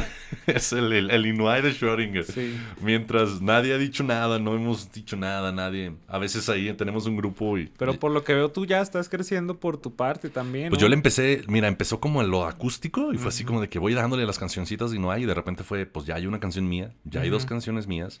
Ahorita tengo el EP en, en seis canciones, de las cuales, eh, o sea, ya hablando ahora sí en forma, eh, todo esto fue de Inuai y de la historia mía y la música, ¿no? Yo y la música y la producción. Sí. Este, pero ya yo como Luis Inuai, como solista, pues bueno, me quedé el nombre de Luis. Bueno, Luis pues así me conocían todo el mundo, de que, ah, Luis Inuai. Sí. Luis, ¿cuál Luis? Ah, Luis como Inuai, hay exacto. Así firmábamos. Luis. Es que sabes que como estuve en varias bandas, depende de la banda, yo firmaba Luis, Luis Inercia, Ah, Luis. Luis Alanis, y en este caso era Luis.inuai, siempre era Luis. punto y lo que era. Hasta Mm. mi firma. ¿Por qué no la pusiste así? Este, Luis punto y no hay. Es ah, ahí te va. La cosa es que sí lo empecé poniendo así, pero luego creaba como que esta dificultad de cómo se escribe junto pegado. Había gente que se me decía junto pegado. Mm, Y yo sentía que Luis.inuai le pertenecía más a Inuai. Porque Ajá. se sentía como que es el Luis de Inuai. Y yo sentía que marcaba más como un concepto el hecho de pegar las palabras. No sé por qué. Se me hace más Mm. como una palabra, como un concepto. Luis Inuai, así pegado. Sí, Sí, ya viéndolo más visual. más como nombre Sí. artístico, como todo. Dije, no, vámonos pegado. Dije, que se haga pegado. Y, y ya me empecé a, durante la pandemia empecé yo a producir mis propias canciones. No había nada más que hacer, literal. Este, y empecé a vaciar sonidos y la guitarra y los efectos y, y a usar todo el conocimiento que tenía yo de mis propios, ah, de mis propias cosas, ¿no? Sí. Y haz de cuenta que ah, yo creo que para medio año, medio 2020, 2021 más o menos. Espérame, deja pienso. oh, 2000 2021. Ya tenía yo cuatro canciones. Ya andaba yo ahí acabando las canciones y empecé a, a- a pensar. Dije, ¿yo cómo voy a tocar esto? Porque esto no es Inuai. O sea, Inuai es como rock. Inuai es, Sí. es, es un, un primo lejano de Allison, ¿no? Inuai. este, pero Luis Inuai es como un primo lejano de, de algo indie, ¿sabes? No sé decir, o sea, a mí me gustan, para mi proyecto me gustan artistas como Technicolor Fabrics, ah, como Siddhartha, como, ah, ¿qué te gusta? Tudor Cinema Club, ah, Kings of Leon. Entonces, eh, son ese estilo de influencias las que traigo yo. Y dije, esto no es Inuai, o sea, no, eh, pero entonces el nombre se le quedó Luis Inuay. hay gente que me dice, oye, Luis Inuay, Inuay o Luis Inuay. Y yo dije, ah, bueno, ok. Este, afortunadamente, pues ha gustado mucho el nombre también. A mí me gusta porque pues trae mi nombre y trae el nombre de, de, de, Inuay, que es para mí mi, mi, mayor orgullo es eso, todo lo que se hizo con Inuay. Entonces el hecho de traer las dos cosas se me hace muy padre. Me, identifica y me hace sentir que es un... Te llevas el Inuay como si estuviera tatuado, ¿no? sí, en tu frente, así de Luis Inuay. Sí, sí, sí. O sea, orgullosísimo de todo lo que se hizo. por vida. Y, y esperando que, que, se logren más cosas más adelante. Ojalá esa caja negra se abriera, ¿no? En algún momento. En algún momento quizás suceda algo, quién sabe. Veo esta oleada últimamente de bandas que a mí me gustaban que empiezan a regresar, ¿sabes? O sea, en algún mm. momento yo nos gustaban unos artistas que se llaman Tush. Alguna vez yo los busqué y estaban volviendo por ahí de 2021 y dije, órale, este, bandas de uh, Moving, On, que era otra banda donde acá de las que empezábamos así de gritos y tal la cosa, y los ves regresando y dices, órale, Illinois va y viene, va y viene, y ahí están, cuatro y medio, ahí sigue, cuatro y medio, nuestra primera tocada con Inuai fue abriéndole a cuatro y medio, cuando cuatro y medio llevaban de, de establecidos un año, cuatro y medio vino y tocó junto con otra banda que se llama Curse for Teenagers en 2006, yo creo. Curse for Teenagers entré el otro día y están también eh, retomando un poquito, no sé si, o sea, son bandas de antaño, te digo, son nombres que no les van a sonar para nada, pero que son artistas que andan ahí dándole, ¿no? Regresando. Y digo, pues, ¿por qué no? En algún momento. La vida da mil vueltas. Qué chido. Tal vez ese regreso de 2017 fue algo y tal vez venga otro. Tal vez ya de ahora en adelante sea Luis y y ya con mis canciones. Hablando del proyecto, pues ya te digo, empecé a montar ahí la. la... Hice las canciones. No recuerdo si empezaste a publicar canción por canción o sacaste todo el. Es que, es que sabes que primero fue lo acústico y en pandemia me grabé un, un set acústico de ocho canciones. Es así, literal. Yo, y mi, guitarra, yo mi guitarra en el estudio y publicaste todo junto. Cada fin de semana publicaba dos rolas, algo así. Ah, cada 15 días, dos rolas. Y con su videoclip. Los videoclips pues eran de estos de pandemia, algo yo tocando, puse dos cámaras, hice cortes, ¿no? Zoom, zoom out, zoom in, etc. crop, no, perdón, diferente crop, ¿no? Este, y haz de cuenta que en, ¿cómo se llama? Uh, déjame acuerdo. Acabé de lanzar las rolas primero en YouTube, los videos, y luego ya después, según yo, yo decía que yo quería remasterizar las rolas para subirlas a Spotify. Pero empezó a pasar el tiempo, una o dos semanas. Yo ya andaba componiendo las rolas full band, porque dije, esto se va a armar. Dije, vámonos. Y, dije, no, deja subo ese acústico antes de que se pase tiempo porque ya me la sé. Dije, no, no, no. Y ya lo subí y empecé a, agarrar reproducciones en Spotify. Eh, empecé a Fíjate que del hecho de haberlo tenido solamente en, en YouTube, hizo que toda mi afluencia de gente estaba en YouTube. Tengo ahorita 5000 y feria de suscriptores.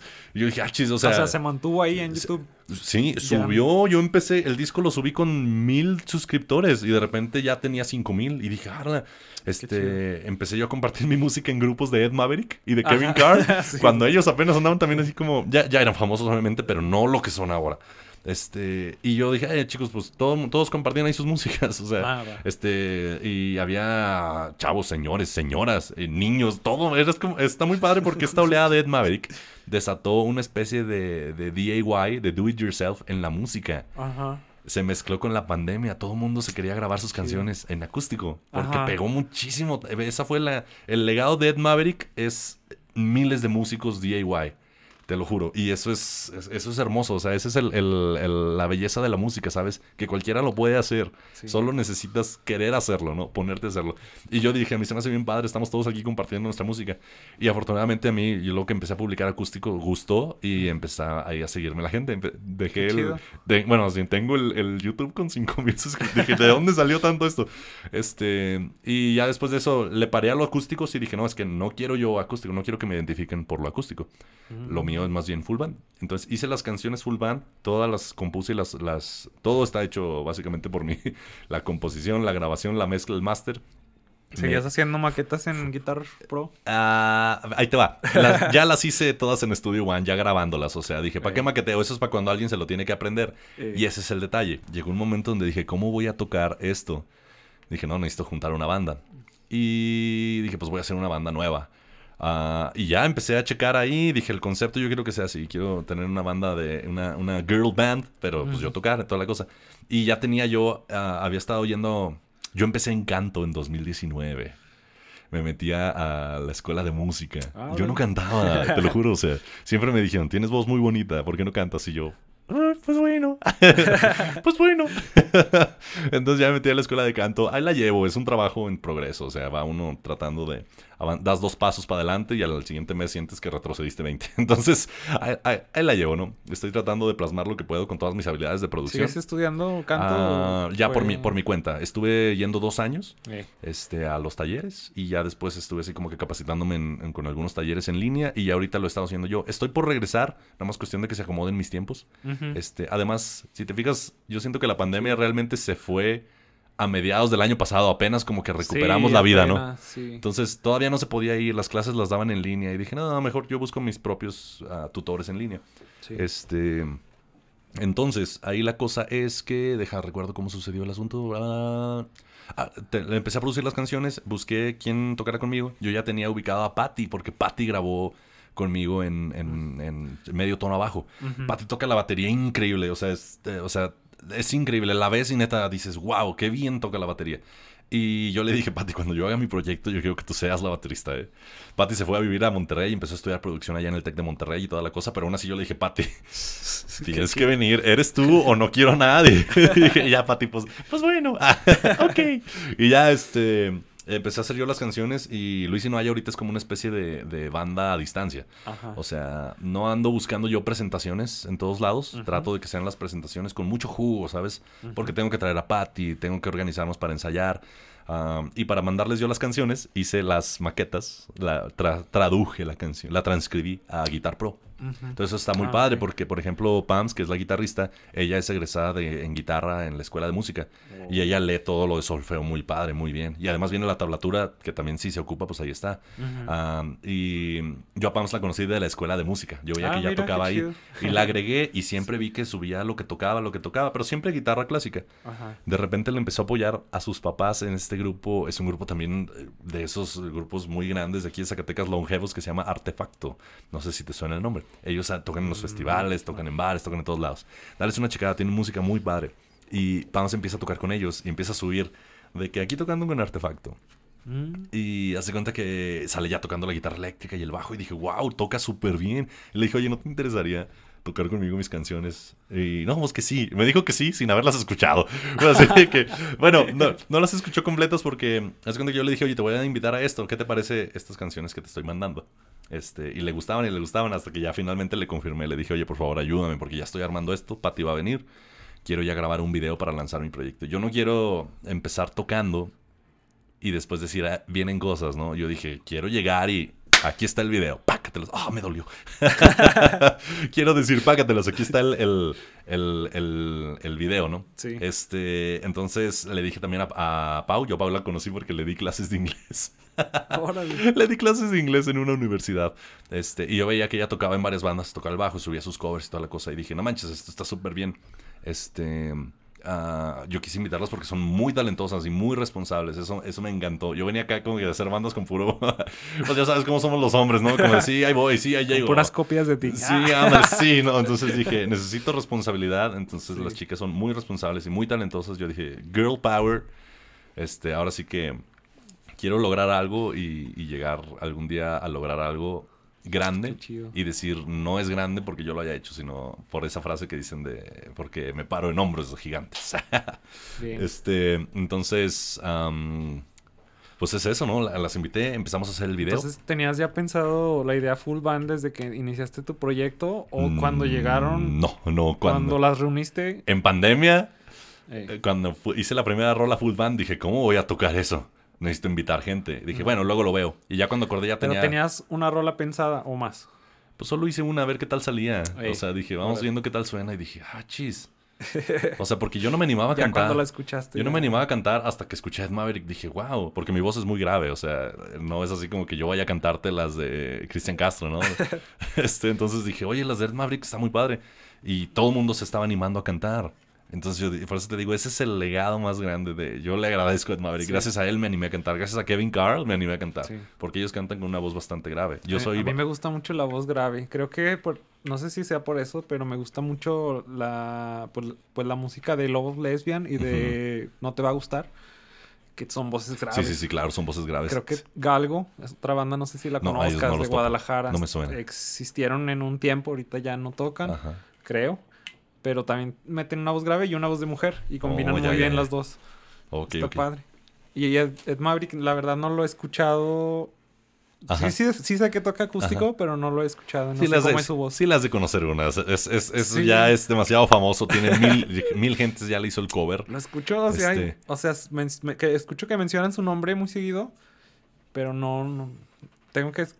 Creo que alguna vez lo- me puse a escucharlo, pero no lo recuerdo. Fuentes de Ortiz. No, te va a sonar Fuentes de Ortiz. El ya dime si quieres estar contigo, si mejor me voy. Al Chile yo hasta moriría por ti. Pero dices que no, no. Ropa de bazar. Ese me suena. Ropa, pero- Sí, sacó una canción con Brat y ropa de bazar. Este, No sé. deja- pienso que otras tiene famosillas. Tiene una que se llama El Fuego en el Cielo. Tiene una que se llama. Uy, no me acuerdo cómo se llama esta Hace otra. poco conocí a un proyecto que se llama Daniel Quién. Ah, claro, y también. vi que hicieron como una colaboración. Sí, sí, sí. Todos ellos son de la misma. Como del mismo grupito, llamémosle. Ajá. Este, y son, chido. son muy, muy talentosos. Yo no los conozco, obviamente, yo soy fan, ¿verdad? Soy solamente un, un fan. Pero gracias a ellos, pues yo me animé a empezar a hacer esto del acústico. Y cuando empecé a producir ya las canciones en forma, este, sí vi que estaban sonando padres. Dije, mi voz me gustó cómo sonaba. Primero me gustó cómo sonaba en acústico. Dije, oye, vaya, hay que A trabajarlo. mí me encantan. Ya te, ya te he dicho varias Sí, veces que las acústicas Muchas gracias. son mis favoritas. De- Sí. hay bandas así que, por ejemplo, un disco que sacó División Minúscula en acústico Ajá. me gusta mucho. Y Oh, así de varias bandas que han sacado rolitas acústicas. Termo también tiene su, de mis su- favoritas. su canción en acústico. Pero también las nuevas tuyas también Ah, están bueno, chidas. gracias. Bueno Es que- algo diferente, pero bueno también gustó. está muy, muy Es que. ¿sabes qué? Yo siempre he querido el escenario grande. Siempre he querido el... el- el- eh, espectáculo. Todos los artistas lo queremos, ¿verdad? Pero obviamente va uno viendo el público, ¿no? Y yo Es que sí... Tienes más posibilidades, ¿no? En escenario con full band, o sea, de hacer Ajá, más cosas, más hay- sonidos, Hay más, más show, más, más show. Más, más utilidad. Vaya, obviamente yo creo que pues es lo, el sueño, ¿no? O sea, es un sueño y es... Está ahí, ¿no? Solo es trabajar hasta que pueda uno subir y tomarlo, ¿no? Entonces, eh, espero que a base de trabajo pues pueda ir funcionando. Sí. Am, ah, bueno, te digo, las, can- Regresando. las canciones, las, las empecé a armar y invité a Pams, invité a Patty, invité a Pau y ya cuando tuve las canciones les dije, el show está así. De hecho, yo desde que les hablé para comentarles, desde que les dije más o menos cómo estaba el, el- el asunto, les dije, miren, ¿sabes qué? Este, quiero que vengan porque vamos a grabar videos. Yo no quiero ahorita que toquemos. Si quieren, ensayamos, pues para dar el feeling, ¿no? De que se siente ensayar como banda. Pero, pues principalmente yo quiero que ensayemos. Entonces empecé yo a armar la idea del, del video. Les dije, tal fecha vamos a grabar. Este, Pati vino. Ah, no, Pati andaba aquí, creo que andaba de vacaciones. Eh, Todavía no se iba a Monterrey, todavía no se regresaba.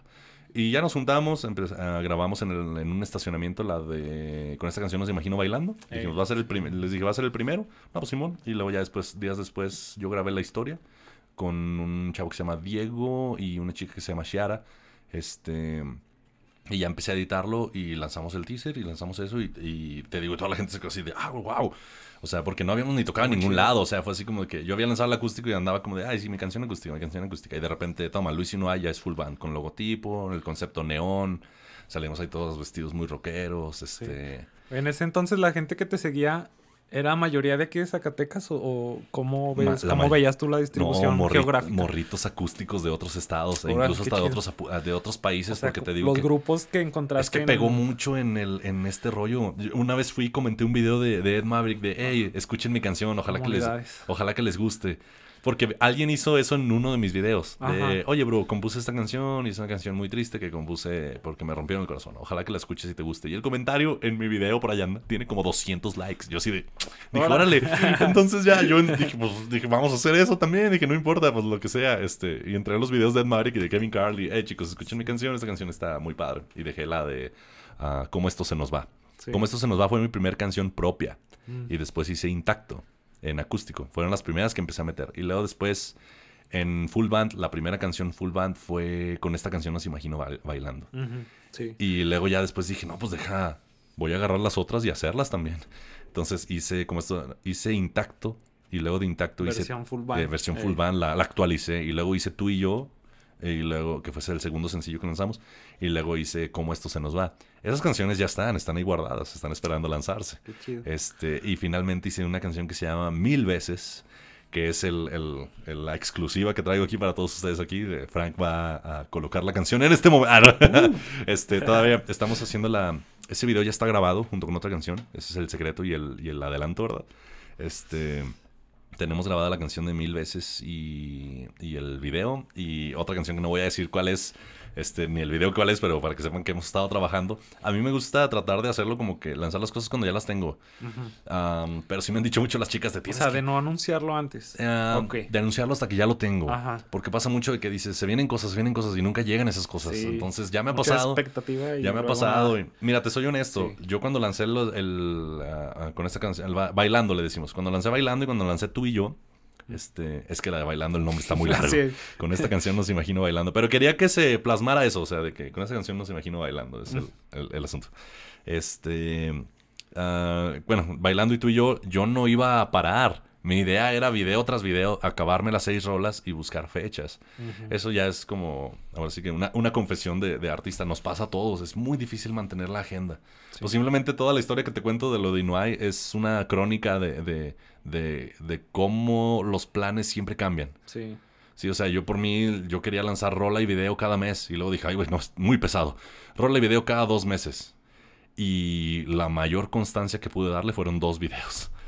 Es, es muy difícil, es muy costoso, tienes que darle inversión, etc. Y luego, uno como artista, mientras vas lanzando, dices, quiero tocar. Quieres tocar, eh, para Sí. eso haces música, para expresarla y, y proyectarla. Entonces, afortunadamente también lo que pudimos ha- hacer es que tuvimos nuestra primer tocada full band, que fue en la feria, abriéndole a DLD. Ujú. Este, hicimos también un video de ese día que vamos a lanzar. Este, hicimos ahí, recabamos algo de material. Y todo esto es lo que quiero yo hacer, pero les dije, no quiero lanzar algo y después ausentarme tres meses. No quiero ah, volver a hacer esos pellizquitos. Dije, mejor vamos de nuevo. Ya hay dos videos arriba. La gente ya sabe lo que, lo que hacemos. Sí. Entonces platiqué con las chicas, le dije, ¿qué me aconsejan? Ellas me dicen, pues tú decide porque tú eres el, el- el- el perrón. Me dicen, yo no, ayúdenme por favor. Sin ustedes no soy nada.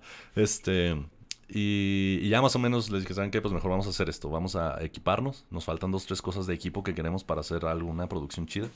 Este, que son lo que los, Pero los- producción en cuanto a que a, a la... a los escenarios para, Ok. para empezar a topar Para escenarios. presentaciones en vivo. Sí, exacto. Es de Ok. que, por ejemplo, estuvimos adquiriendo y, y los inalámbricos que se usan para tocar, este, por ejemplo, el, la, la bazooka de confeti. En la feria nos Mm. lanzamos nosotros con chisperos y toda la bazooka. O sea, tratamos de dar un show que se despegue de las demás bandas. Sí, Entonces yo prefiero, pues, tener estas tocadas esporádicas pero bien hechas sí. que las otras eh, de momento de momento ya cuando tenga las canciones también otra cosa que yo es mi estrategia personal obviamente los que nos están viendo y escuchando si llegaron ya hasta este punto obviamente cada banda funciona distinto y cada banda está en etapas distintas yo con Inoy me aventé esa etapa de tocamos cada fin de semana en el Tribu que era el lugar chido aquí de Zacatecas en ese entonces y había fines de semana que tocábamos dos veces y así estuvimos dos años seguidos tocando donde fuera Ajá. y, y después ya dijimos, chíjole, ojalá le hubiéramos dedicado más tiempo a lanzar canciones.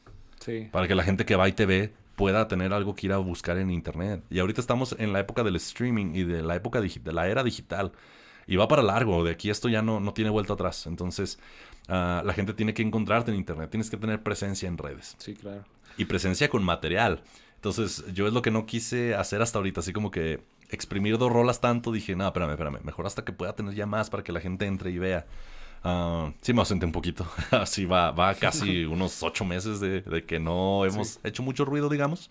Porque incluso a pesar de que tocamos en septiembre en la feria, yo no quise hacer como mucho ruido de lanzar los videos ni nada. Dije, vamos a tocar y después vamos a regresar ya ahora sí bien con el material ya grabado y hacer eventos. Quizás no van a ser tan grandes, la FENASA no sucede diario, ¿verdad? Obviamente.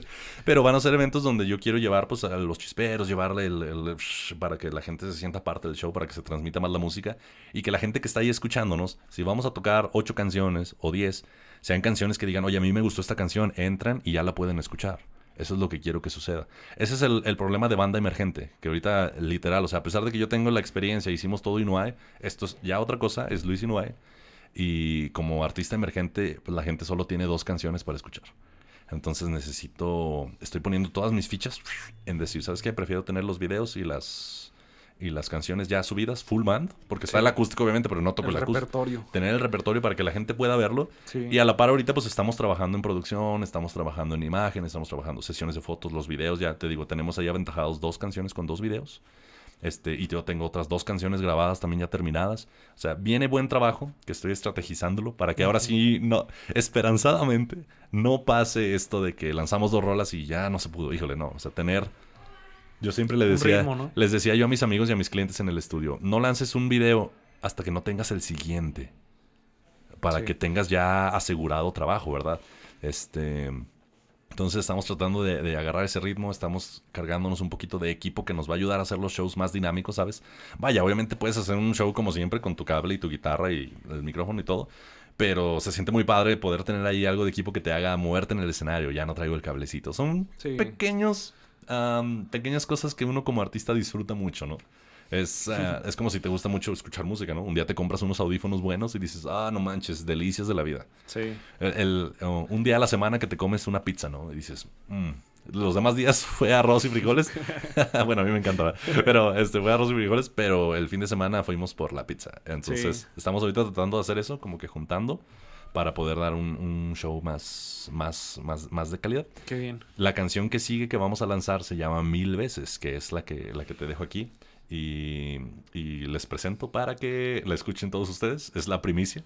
Este, espérenla. Eh, tal vez cuando vean esto ya salió. Quién sabe, no lo sé, ¿verdad? Esperemos que salga pronto, pero la primicia es aquí en Revista New Hits con Frank y con Luis. Ah, les dejamos la canción de mil veces para que la escuchen y espero que les guste mucho. Es una canción muy experimental.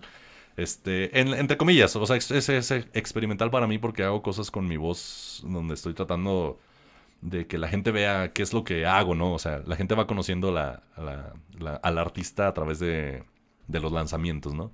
Dicen, ah, él canta así, él hace esto, su música suena a esto, ¿no? es lo padre de cuando va uno ya expandiendo el catálogo. Entonces estamos buscando hacer eso, que se vea ahí la, la variedad.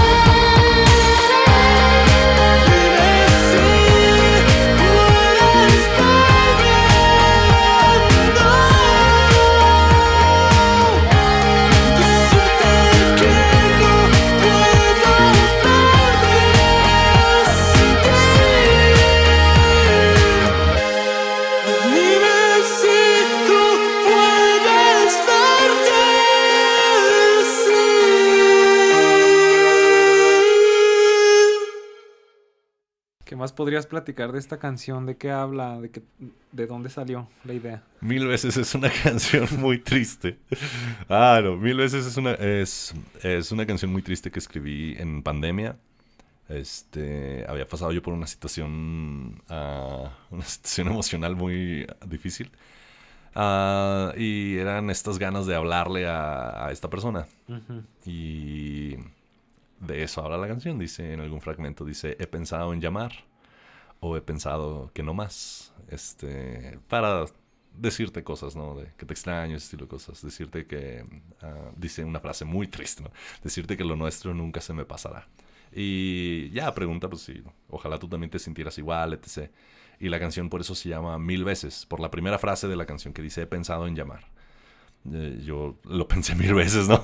era, ahora sí que uno plasma sus experiencias personales y ahí dejé plasmado eso, dije... Y, y no, fíjate que afortunadamente dije, no, no quiero. traté de, de, ser fuerte ante la situación, otras cosas sucedieron. Este, pero... Sí, y fue como un acto catártico. Sí, sí, fue una... una... Hacer esta canción.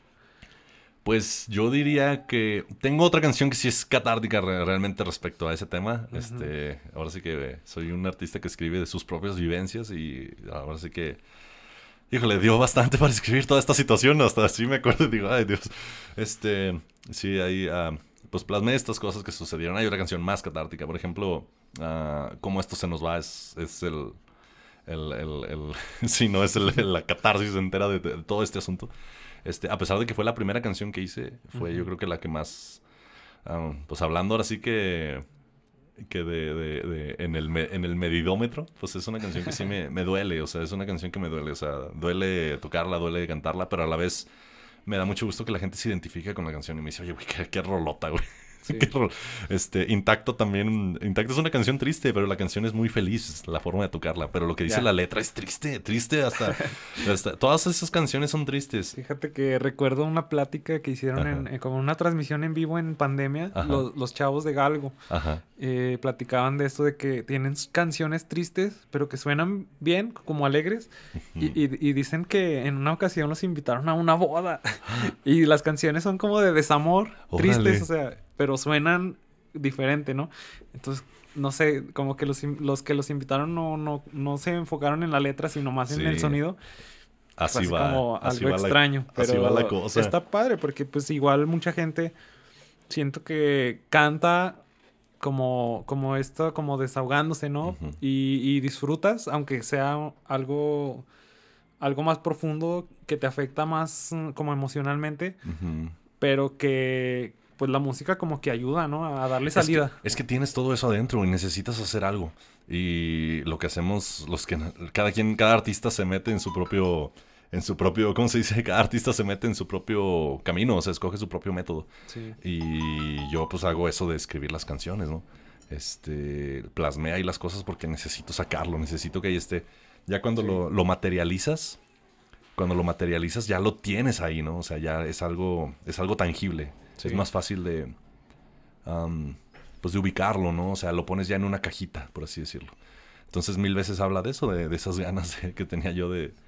Me deshacía por llamarle y, híjole, no, pues pasaron muchas cosas, te digo. Y también, o sea, esa habla de un, de un desamor muy directo, de, una, de un anhelo muy, muy, muy directo, este, que es el, volver a, escuchar su voz, digamos, de esa persona. Y Después de eso escribí Tú y yo, por ejemplo. Tú y yo es una canción que es el último sencillo que sacamos y la, el video es una canción de una cita, es un video muy bonito, ¿no? Este, pero tiene un twist. me andan marcando de nuevo todavía. Ahorita que acabemos, llevamos rato en la entrevista.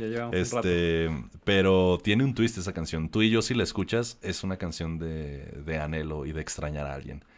Pero el video quedó, la canción quedó tan bonita y tan colorida y el video quedó tan bonito y tan romántico, lo hicimos por ese lado, que muchos me han dicho, oye, es la canción que le dediqué a mi novia, es la canción con la que me le declaré, está bien bonita, es nuestra rola, pero esa es una canción que yo escribí extrañando, es una canción de anhelo. Sí, te invito a que la escuches a, a, todos ustedes que nos ven también, a que escuchen tú y yo, y es una canción de alguien que extrañas, dice el corito, siempre te veo en mis sueños y bailamos.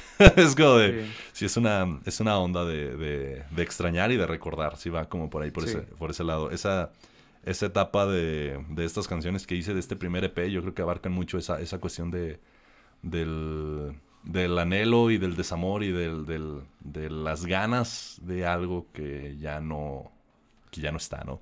Es un tema así como que dices, "Ah, todavía de repente te arrugas ciertas partes de la vida. Yo así como que escucho las canciones y digo, chale, no, sí me, me, me pegó.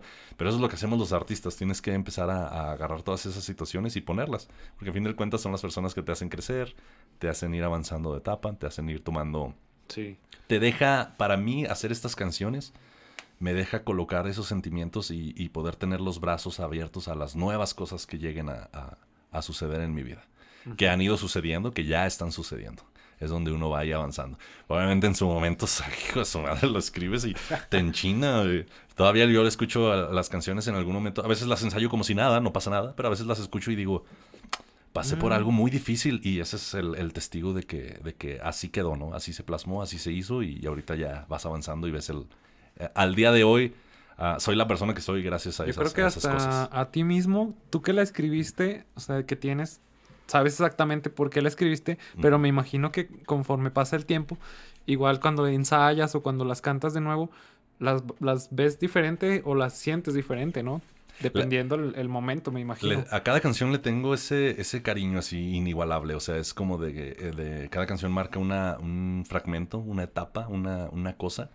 Y las escuchas y recuerdas esa, esa, esa sensación. Es lo mismo que con una canción, incluso hasta con canciones que no son tuyas, ¿no? Escuchas una canción y te acuerdas de cierta época, de cierta etapa, de cierto, cierto sonido, cierta, cierto olor, cierta presencia, cierta persona, obviamente. Entonces yo también lo escucho y pues me acuerdo de cosas y digo, ah, ok. Pero, mu- digo, más bien, no, no es un pero, más bien me- lo escucho me acuerdo de cosas y me da gusto poder plasmar todo eso y que la gente lo escuche y se identifique, es, la, es lo que vale oro. dice, Bien. dice otra, otra amiga que escribe, dice, estamos los, los artistas y los cantantes todos traumados, pero eso es a, a- ¿cómo se dice? Eso es a favor de que todos puedan tener buena música, buena musiquita y, y ya te digo, yo estoy muy contento de, de haber podido plasmar eso en la música. Obviamente son situaciones que pasaron, que fueron muy, ah, que me marcaron, que me marcaron a, a ese punto donde yo dije, necesito hacer algo con esto, ¿no? Ujú. Porque no, no me lo puedo guardar, no podía ya guardarme, no sé, es como de, necesito aquí plasmarlo. Y, y ya, pues se quedan ahí las, las, canciones y me da gusto que la, que la gente las escuche, que les guste. Y es ahora lo que estamos, lo que estamos haciendo. Te acuerdas de lo que fue y luego volteas hacia el otro lado y dices, volteas hacia el otro lado y dices, lo que viene pinta aún mejor. Sí, claro. Entonces- Hay, hay nuevas canciones que a lo mejor ya están, no sé, me las imagino como numeradas, ¿no? Como un álbum que dijera 10 canciones, pero están en blanco y tú las vas llenando, ¿no? Sí, exacto, exacto. Es una historia, es una historia que ya sucedió. Como, como que es emocionante, ¿no? Ver, ver esa, esa lista y poderla ir eh, llenando. Cambiar de hoja y ver que todavía tienes nuevas hojas en blanco para escribirles lo que tú quieras eh, y, lo que, y lo que la vida vaya queriendo también. Así Es eso. Así es la vida. Entonces sí trato de ponerle todo mi, ¿cómo se dice? Todas mis experiencias en las canciones son canciones con muchísimo corazón, te lo juro. O sea, escuchas las letras y, y le- lees, escuchas las letras como tú quieras, el formato que tú quieras. Este, y son canciones que yo hago de forma en que quiero que la gente se identifique con ellas, que, que digan, ay, no manches, pues sí, Qué chido. sí, es, es lo que Oye, sucede. reca- recapitulando lo de la canción que vamos a estrenar en este podcast, Sí, claro. eh, ¿vas a sacar la pura- el puro audio o el video? Va a haber, vamos a lanzar primero el lyric video y la canción en Spotify. Este, yo espero, ahorita estamos, a, ¿qué estamos? ¿Qué día es hoy? Todavía es marzo, ahorita es abril, ¿verdad? Es día último de marzo Día último de marzo. Yo Sí, espero que, 31. bueno, si están viendo esto después o antes, yo espero que... de 2018. que- no, no, no, 2000, ah, sí, 2047. No, este... yo espero que, ¿cómo se dice? Que tengamos la canción para mediados de abril o... mm, Yo creo que el- antes de que se acabe abril, sí es un hecho que ya está el, el- el- lyric video y el, y el asunto. El lyric video incluso ya está básicamente terminado. Ya nada más soy yo el que está decidiendo así dos, tres cositas de la carátula. Y están trabajando en el video. Sí, el video ya se grabó, lo tengo que editar. ya. Nada más. Ese es el estado de ese, de ese video. Está ba- bajo edición, digamos. Le ha de faltar quizás que una tomita, que otra tomita, pero vaya, el- estamos hablando de que la canción sale al público en abril Ajá. y el video mayo. ¿Y puedes platicar un poquito de la idea del video? Claro que sí, claro que sí. El- esta canción, como habla acerca de ese anhelo de, de escuchar la voz de alguien, de, de hablarle a alguien, está relacionado a, a, un teléfono. Tenemos un teléfono de estos vintage, de esos de ruedita, muy ah, bonito. Es un teléfono rojo. Entonces, en el video, bueno, nosotros salimos tocando en lo que va a ser, en lo que es el ah, Teatro Ramón López Velarde. Nos hicieron el Instituto de Cultura, nos hizo el favor de apoyarnos con eso. Montamos un escenario con luces y toda la cosa. Y quisimos que se viera ahí como que buena producción, ¿no? De parte. Estamos haciendo ahí el playback, pero la historia es acerca de, de una chica que no es como una historia como tal, pero es una especie de, llamémosle, escenas, performance con este teléfono donde quiere ella marcar. Quiere ella llamar y llamar y llamar. Este, y ahí se va desarrollando la historia ah, en torno a esto, ¿no? Son días diferentes donde la idea de llamar persiste. Trate de plasmar todo esto, ¿no? Que fuera alusivo a la idea. La carátula es este mismo telefonito. Este, Nos lo prestó la abuelita de Pams, que es la guitarrista. nos lo prestó la, abuelita de Pams, que es la guitarrista. Y... Qué chido. Y pues ya, es eso lo que, se, lo que se anda haciendo y lo que van a poder ver en estas próximas semanas. Ahorita como que hay generaciones que todavía les tocó ver e-, esos, teléfonos, pero en 20 años que vean ese video y digan... ¿Qué es eso? ¿Qué es, ¿Qué es esa cosa? O sea, eh, eh. a lo mejor sí, pues como ahorita, ¿no? Que las teles grandotas, pues sí, la gente sí las ubica, pero hay gente que ya no le tocó. Sí, no, claro, claro. ya no le tocó usarlas, pues. Simplemente no Es así como de, ah, sí, sabía que existían, pero. A mí me salió una vez un meme. me salió un meme donde este un, le enseñan a un niño un disco, un disquete de tres y un cuarto. Y le dicen, ¿sabes qué es eso? Y dicen, ah, no manches lo imprimieron en 3D el icono de guardar. Ah, ya. Piensa que es el icono de guardar del, del Word o de lo que sea, no es un disquete. Este, no saben lo que era un disquete, o sea, esta cosa que se ponía en la compu y movías el fierrito, ¿no? Y, literal adentro guardabas la información. Por eso es el, icono de guardar, ¿no? Llegará el momento en donde la gente vea el icono de un teléfono. Referencias. Pues simplemente piénsalo. En la, yo, yo tuve tarjetas de presentación donde mi icono del teléfono era un telefonito de estos que se cuelgan así en la, en así para abajo. Eso ya no existe. Eso ya no existe, la gente no sabe qué es ese icono. Ahora ya nomás pones un teléfono de lado y ese teléfono de lado que pones es el teléfono que era con el que hacías esto. Ajá. Y ese teléfono tampoco ya no existe, la gente ya no sabe lo que es. O sea, ya oh. tienes que poner que un cuadrito, un smartphone o qué será. ¿Qué le pones de logo cuando pones un teléfono? Ya pones mejor el icono del WhatsApp. Sí, el de WhatsApp. La gente piensa que ese teléfono es un WhatsApp. Yo que hago diseño gráfico, hago tarjetas para clientes y todo. Ah, pues tú sabes de eso. Siempre es el de WhatsApp. porque ya no se pone el icono como que ya sabes en automático, ¿no? Que puedes mandar mensaje o llamar, pero pues mejor el WhatsApp, que es más fácil, porque más antes, accesible. Antes y hasta los de, los de antaño, este, era de que veías y decía teléfono, WhatsApp, y ahora es ya Sí, está raro y ya mí, sí, o sea, cuando lo pensé, cuando WhatsApp empezó a, a, ser más popular, sí, yo lo pensaba así como, y el teléfono de antes, que ya no es así como, como esos teléfonos, ya es un iPhone, o sea, un, el iPhone es la referencia, ¿no? Del, del celular moderno. Entonces sí, pues está, está, raro. Sí está raro, van cambiando cosas, van cambiando cosas así de ese estilo. Y en la televisión pasa lo mismo que tú dices, o sea, la gente ahorita no, no recuerda las teles gordas. Las, las, teles que tenían esta panzota atrás. Este, ya ahorita es puro, pues la pantalla plana, ¿no? Que nos depara en, en algún futuro en, en, las nuevas cosas, ¿no? Entonces sí, el, el, videito trae este teléfono que está muy padre. Este, me gustaría traer aquí hasta, no sé si traigo una foto, se me hace. No, las tengo en mi compu. Quiero decir, para enseñarte aquí así brevemente. nos, extendimos mucho en tiempo. Ah, ya sé, ya Ahorita sé. Ahorita ya no sé si nos vayan a correr o qué, porque pues me imagino que van a seguir grabando aquí. Sí, claro. En Lobos FM, pero no sé si dejar pendiente y grabemos una segunda parte. ¿Tú qué opinas?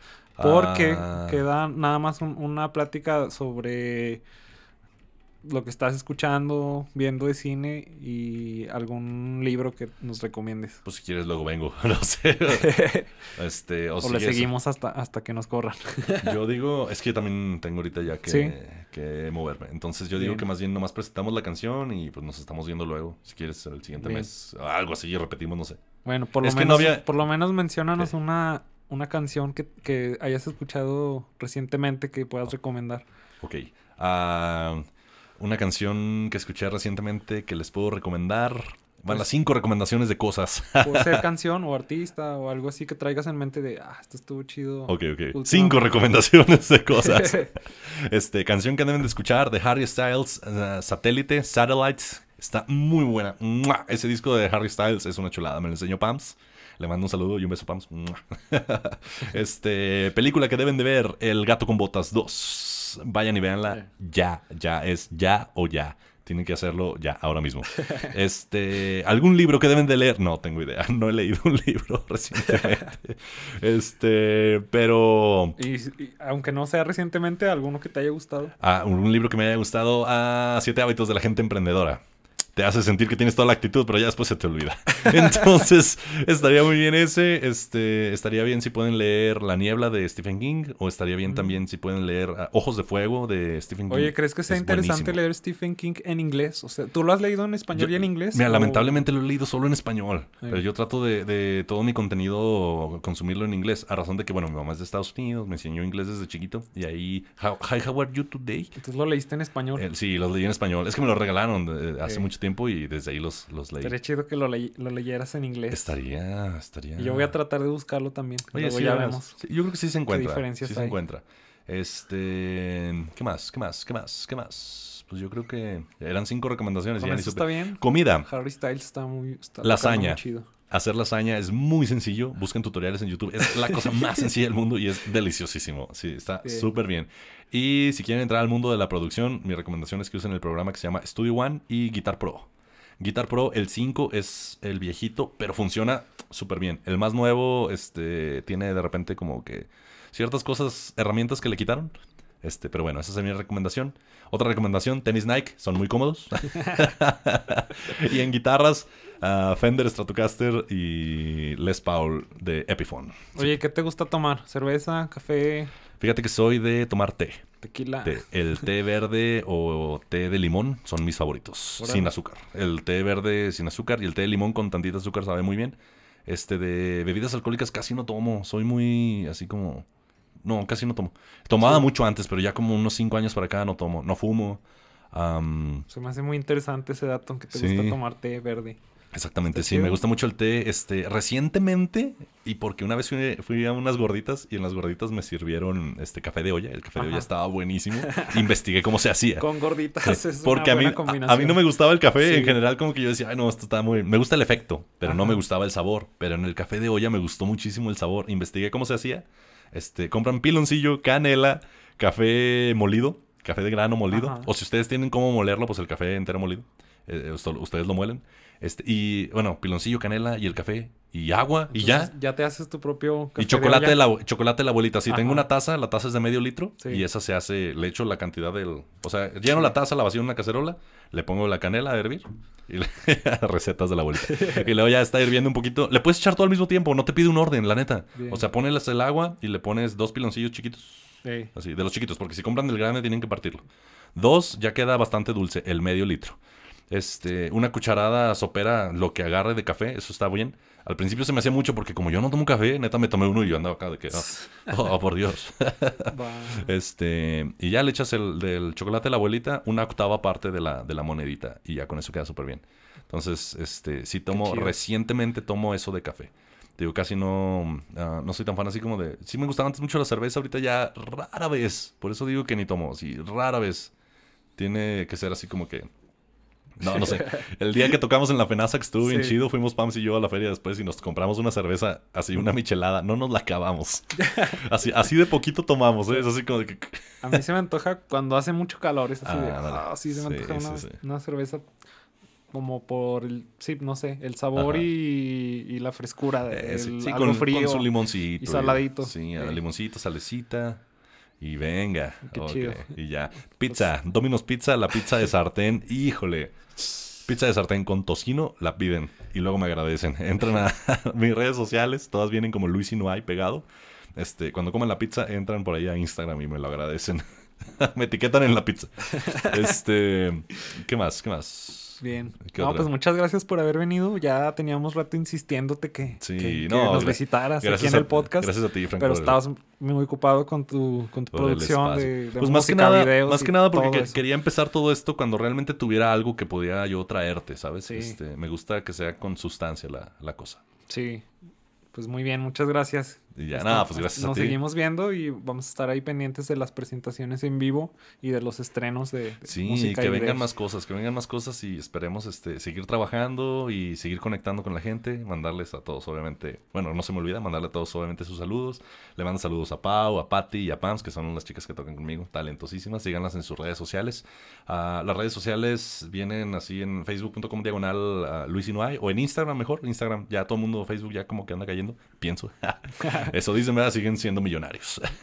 este, todas las redes sociales como Luis Inuay, en YouTube, en Facebook, en Twitter, en TikTok. Este, y en, ¿qué más? Banorte, Spay. En Apple Music también Ah, estás publicando, Sí, ¿no? claro que sí, estamos en Apple. En todas las Yo soy distribuidoras. el único en Zacatecas que eh, usa Apple Music. La distribuidora es, la que uso es OneRPM. Este, y ellos te lo mandan a todos, todas, Sí. todas, todas, todas. Bien. Entonces es lo padre que ya, antes sí era como de que lo subías a algún lado y luego tenías que ir a investigar. No, ahorita ya lo mandas a un lado y la distribuidora se encarga de, de hacer todo ese rollo.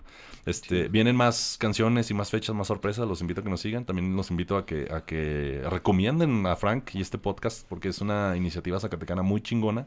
Yo conozco a Frank y a Frank le gustan las cosas bien hechas. Si eso es algo que Ah, tenemos. Muchas gracias. Eso es algo que tenemos en común. Entonces, siempre buscando mejorar y siempre buscando ir llegando cada vez más lejos. Esperemos crecer como revista y pues gracias a Lobos FM por el espacio, que es algo, es, es- es como un, un socio muy importante que tenemos que nos ayuda a crecer, a hacer una revista grande, pero más que una revista, una comunidad pues de, de creadores de, de artes en Zacatecas y de pues gente apasionada que le gusta seguir a, estos artistas o apoyar todo, todo el movimiento que se hace en música, en teatro, en literatura, etcétera. Muchas gracias, Luis, y que estés muy bien. No, Nos pues seguimos viendo. Gracias. Nos vemos. Saludos a todos. vemos. Cuídense. Sale, sale bye. Sayonara.